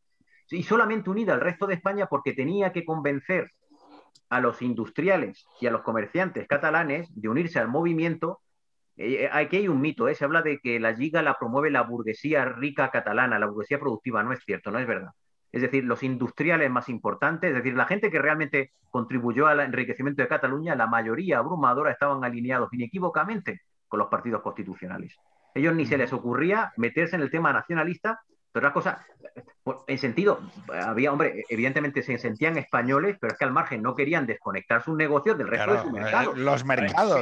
muy pero, parecido, pero que, ¿eh? no, que, no sepa, que no que solamente que son gente que está interesada en el dinero, no, no, y que se sentían realmente españoles cuando la famosa crisis que vais a ver del 18, en donde García Prieto echa a los ministros nacionalistas, lo hace fantásticamente bien, vamos, sorprende esa crisis a Cambó yendo a Barcelona, tiene que volver de prisa a Madrid y cabreado, sorprendido, diciendo, joder, García Prieto ha jugado con nosotros como gato con ratones, ¿no? García Prieto ficha como ministro a José de Caral, que es el presidente del Fomento del Trabajo Nacional, que en ese momento es un furibundo antinacionalista. Es decir, que, y todos estos son de la Unión Monárquica Nacional, que son anti-Giga. Es decir, que Cambó les ofrece a estos una relación con España basada solamente en una política exterior común y una política arancelaria para asegurar el control del mercado español, pero ojo, dejando claro que a partir de Cataluña no va a haber jurisdicción ninguna del poder central. Y por cierto, la Liga, hasta tal punto la democracia le importa un rábano, que la Liga apoya la instauración de la dictadura militar ya en el marzo del 18, es decir, la Liga está detrás otra vez de eso, y evidentemente eso anticipa la postura de la propia Liga en septiembre del 23 cuando apoyen a Primo de Rivera pensando que los militares le van a dar la autonomía que le niegan los liberales. Bueno, bueno, es que eh, también en el es que están metidos. también en el 32. están metidos en todo. O sea, ¿Por qué, ¿Por qué están tan callados en los periodos de dictadura y vuelven otra vez con lo mismo cuando estamos tratando de consolidar una democracia, sea con la monarquía constitucional, sea durante la República o sea otra vez en 2017.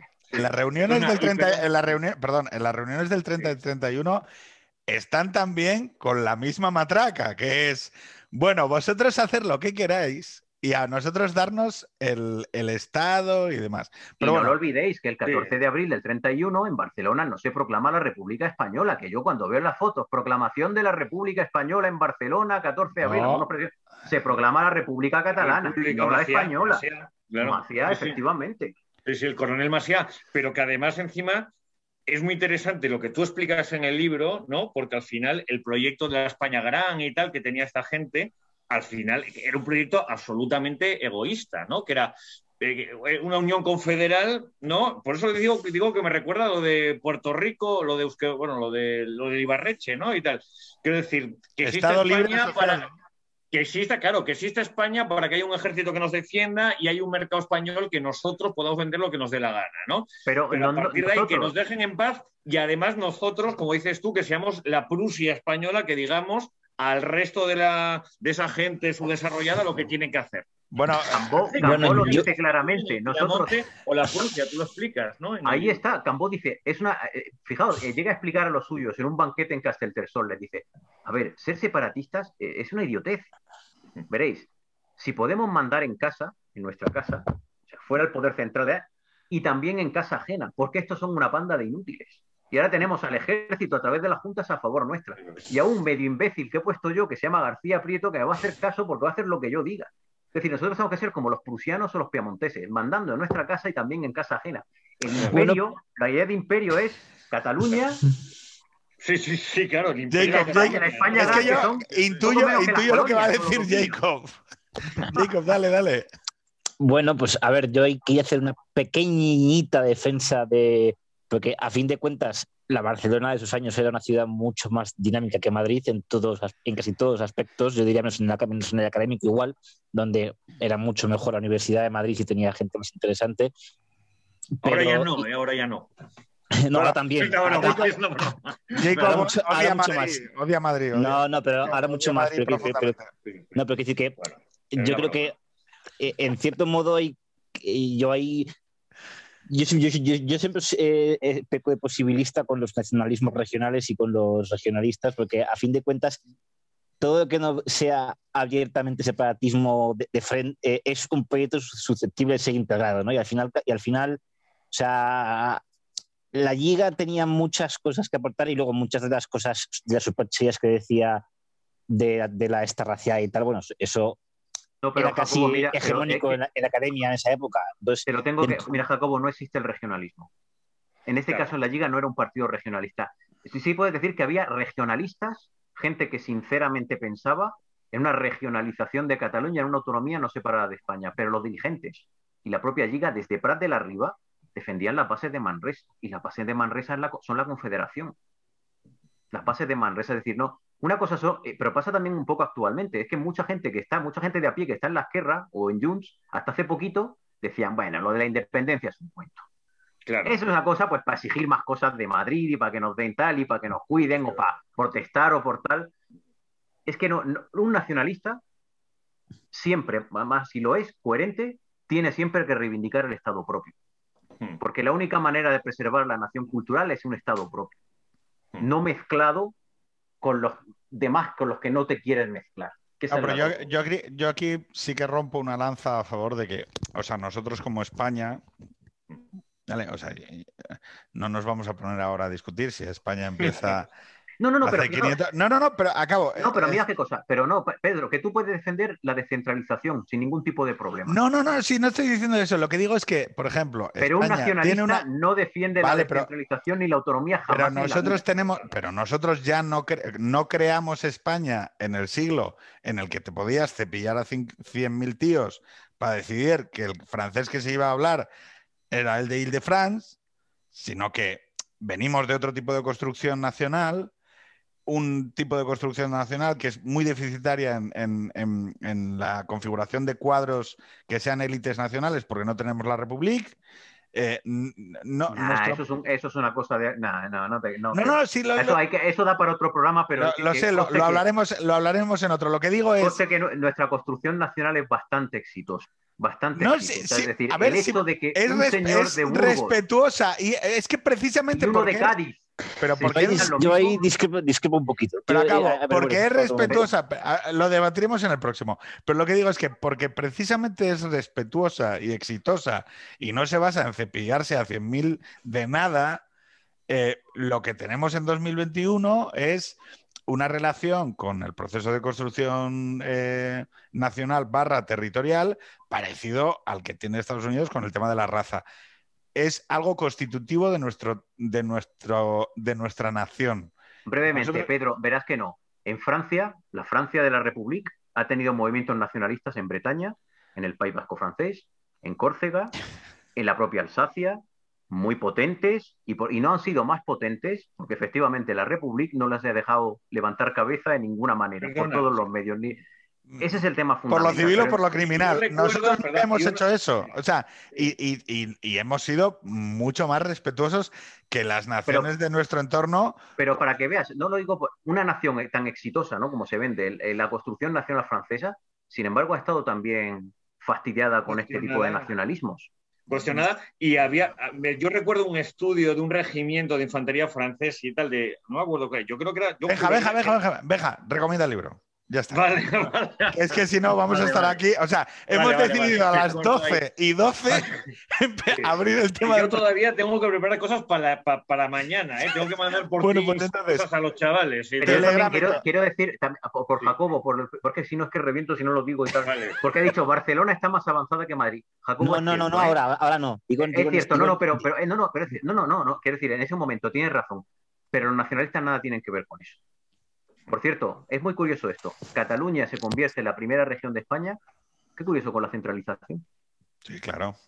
Sí, claro. Cuando despunta es a partir del siglo XVIII y el XIX con la centralización. Y lo lo- pierde- estos actores Lo pierde con la de la prosperidad Claro, española claro, Pedro. no, claro, no claro, son claro. nacionalistas. Claro, claro. Son personas leales, absolutamente leales a la Y lo monarquía pierden y, la, y, lo pie- muchísimo- y pierden la primera economía de España en el año A nivel- 2019 como resultado de la descentralización autonómica. Pero no nos vamos a meter en ese Sí, sí, debate. no, de La verdad. construcción, este No. debate de la construcción, esto es- de verdad ha quedado por un programón, ¿eh? Está- Sí, sí. Yo te lo Pero bueno, lo, por ahí. lo gra- lo grabaremos. Benja, recomendación del libro. Recomendación, voy a ir a un clásico que además es lectura obligatoria para los chavales de mi instituto, eh, en mi clase, que es, bueno, pues hablábamos de guerra civil, tal, no sé qué, eh, Chávez Nogales y a Sangre y Fuego, y ya está, ¿no? Muy Claro. bien. Perfecto. Vale. Mm, parece- vamos, quien, buenísimo. no lo, yo- quien no lo haya leído, me parece que es una de las visiones más ponderadas y más humanas en un sentido amplio de la guerra civil y aparte que es que además, coño, los relatos están estupendamente escritos y que son muy entretenidos. ¿eh? A Jacob le- entonces le gusta mucho- una visión de la guerra civil y de la España y de esa época muy, o sea, como muy, muy, muy aqui- muy aquilatada, muy cercana y además que, que- que es un español estupendo y que, y que es muy entretenido de leer. Hay tuiteros de la derechita punk que dirían que muy alsina, ¿no? Ah. No, no, a mí, sí, alcina. a, a mí sí me Ni gusta con los unos ni con los otros. Ni la Paul, es- España. No, que- claro, no, ni Pol Pot ni casado. Ni Pol Pot ni sé, A casado. la fiel infantería de. Perdón. eh, No, no, no, para nada, para nada. para- Pe- Pedro, a, mí me gusta mucho Chávez Nogales y de hecho yo tuve la suerte de leérmelo casi todo. Ni Stalin ni antes casado. De Pedro. Tuve mucho la suerte, tuve la suerte centrado, de, le- de leérmelo casi, de leérmelo casi todo antes que tuviera un fandom que me cae mal. Pero a lo, que, lo que cuenta Chávez Nogales a mí a- me, parece muy- me gusta mucho a mí. Chávez Nogales y Gaciel y esa tercera España de entonces me encanta y me parece muy interesante. O sea que tiene un fandom. No, pero yo, y yo estoy con Jacobo además. Una cosa es el centro centrado y otra cosa los liberales, ¿eh? Que los liberales podemos ser muy cañeros si tomamos el liberalismo en serio, ¿eh? Pero Tenemos muy que, te- tenemos que recuperar, tenemos que recuperar un liberalismo eh, más eh, con un tono más vigoroso, ¿no? O sea, más. Más doctrinal, sí, sí, de Toledo, más doctrinal, de efectivamente. Bueno, no sé, yo, yo, yo- yo soy poscarlista, ¿eh? así que. ¡Hala, hala! Bueno. Pos, Oye, pos, pues, pos. pues mira, ahora que lo has dicho, nosotros tuvimos nuestra Oye, como- también con los carlistas. Como Luis. Lucía, Luis, Luis Lucía también era pues, el, el de el del ala democristiana de la CEA, también, también era poscarlista, también venía de la- Roberto, de la Roberto, que no te trolee que él es peronista vasco. O sea, es, un- es una categoría nueva que se ha creado para contener Toma castaña. a Little sí es verdad J. que es original. y es el, el único, eh, por, la, por ahora primero, no sabemos si último, peronista vasco vivo. eh, No, de- de es la- una Pues forma de Jacobo me ha una engañado forma- porque yo pensaba, Jacobo, ¿a ti no te gustaba García Prieto? Sí, pero, pero una cosa es, la, y, y de Rus, pero una cosa es la historia vista desde atrás Claro. y tal, y, y los hombres y cómo se ven al país y cuáles son las políticas buenas, y otra cosa es Es lo, que se sienta uno. Y, eh, Claro, es, eso es, es verdad, es verdad. Nada, a ver, básicamente con esa, con esa etiqueta que dice que soy un, un democristiano muy. Que, ve- que, ver, que berrea mucho y es un poquito eh, populista en alguna cosa. Pero bueno. Lo que. Populista, un razonable toque populista. No. Venga, va. eh, que estoy muy de acuerdo con lo que ha dicho Roberto ahora, efectivamente, de eh, el no hay que confundir el centro centrado con el defender una postura liberal, pero defenderla con- si tienes unas Con convicciones vigor. determinadas, con vehemencia y con vigor, ¿no? De- ya, pero es Sin que si duda. la defi- en la España actual, si la defiendes con vehemencia y con vigor, caes en efectivamente en el que eres un facha y tal, porque has de defenderlo centro centrado, ¿no? Bueno, No- el, ejemplo perfecto es, es Roberto. O sea, no quiero el abrir el libro. debate. O sea, y la actitud de Roberto, que es una actitud perfectamente de decir, oye, yo tengo y, y tengo derecho a hacer esto, y resulta que por eso ya estoy dentro de un paradigma o dentro de un marco. Eh, Jacob, Eso decía, libro. ¿os acordáis de la famosa frase de Roger Colar, ¿no? Las libertades son resistencias. ¿Eh? Exactamente. Quien no, quien no actúa, ¿eh? evidentemente, eh, hace que mueran la libertad que tiene. O sea, que claro. Eh, creo, yo, me- me- me- lo Hay de que la jugar el libertad partido. no- solo no existe, Eso, eso. so- solo existe, no existe en etapa de potencia. O sea, es decir, o se ejerce o desaparece. O, se de- o desaparecen, efectivamente, Claro. esa es la clave. Por mucho que estén consagradas en los textos legales. mucho que lo la ponga el gente lo que no papelito. entiende. Por mucho que lo ponga el papelito. No, es que aquí dice el papelito, ya, ya, pero o, o das el codazo y ocupas el espacio o no existes. Jacob, libro, libro, libro, libro. dos, dos. Venga. Dos libros. Uno es El precio de la exclusión de, de Roberto, que está aquí presente, y de Manuel No es un libro gracias. Es un libro muy, muy bueno, además es un libro re- relativamente breve. Y a todas las personas que nos gusta la historia y además que tampoco, que tampoco hace falta estudiar historia, yo no estudio historia, eh, explica muy, muy bien lo que son las fallas estructurales de la, de la República como sistema y de la Constitución del 31 y los motivos políticos y del sectarismo detrás de esas fallas est- estructurales que tiene el régimen. Entonces es un libro muy, muy, muy bueno que yo se lo recomiendo a todo el mundo, aunque está difícil de encontrar, porque, eh, a, a ver si, a, ver si, a ver si reeditáis. Yo, yo tengo una edición que la, conseguí baratísima de milagro, porque ahora está en Iberlibro ese libro a, a ciento y pico euros, lo vi hace poco. La- se han Y luego, pasado. vi Fotocopia- fotocopiarlo o algo, ¿eh? Vende el PDF, igual te- o sea, por, por 20 euros. O sea, Yo no te voy a denunciar, ¿no? A Eso hay que decirle encuentro de todas formas que si se ha agotado Sí. el libro hay que reeditarlo. O si no, con otra editorial, es verdad, porque ese libro gusta bastante y ciento y Es un pico libro. euros en Iberlibro se han pasado. Se han pasado tampoco, es para tanto. Es un libro, es, es un libro.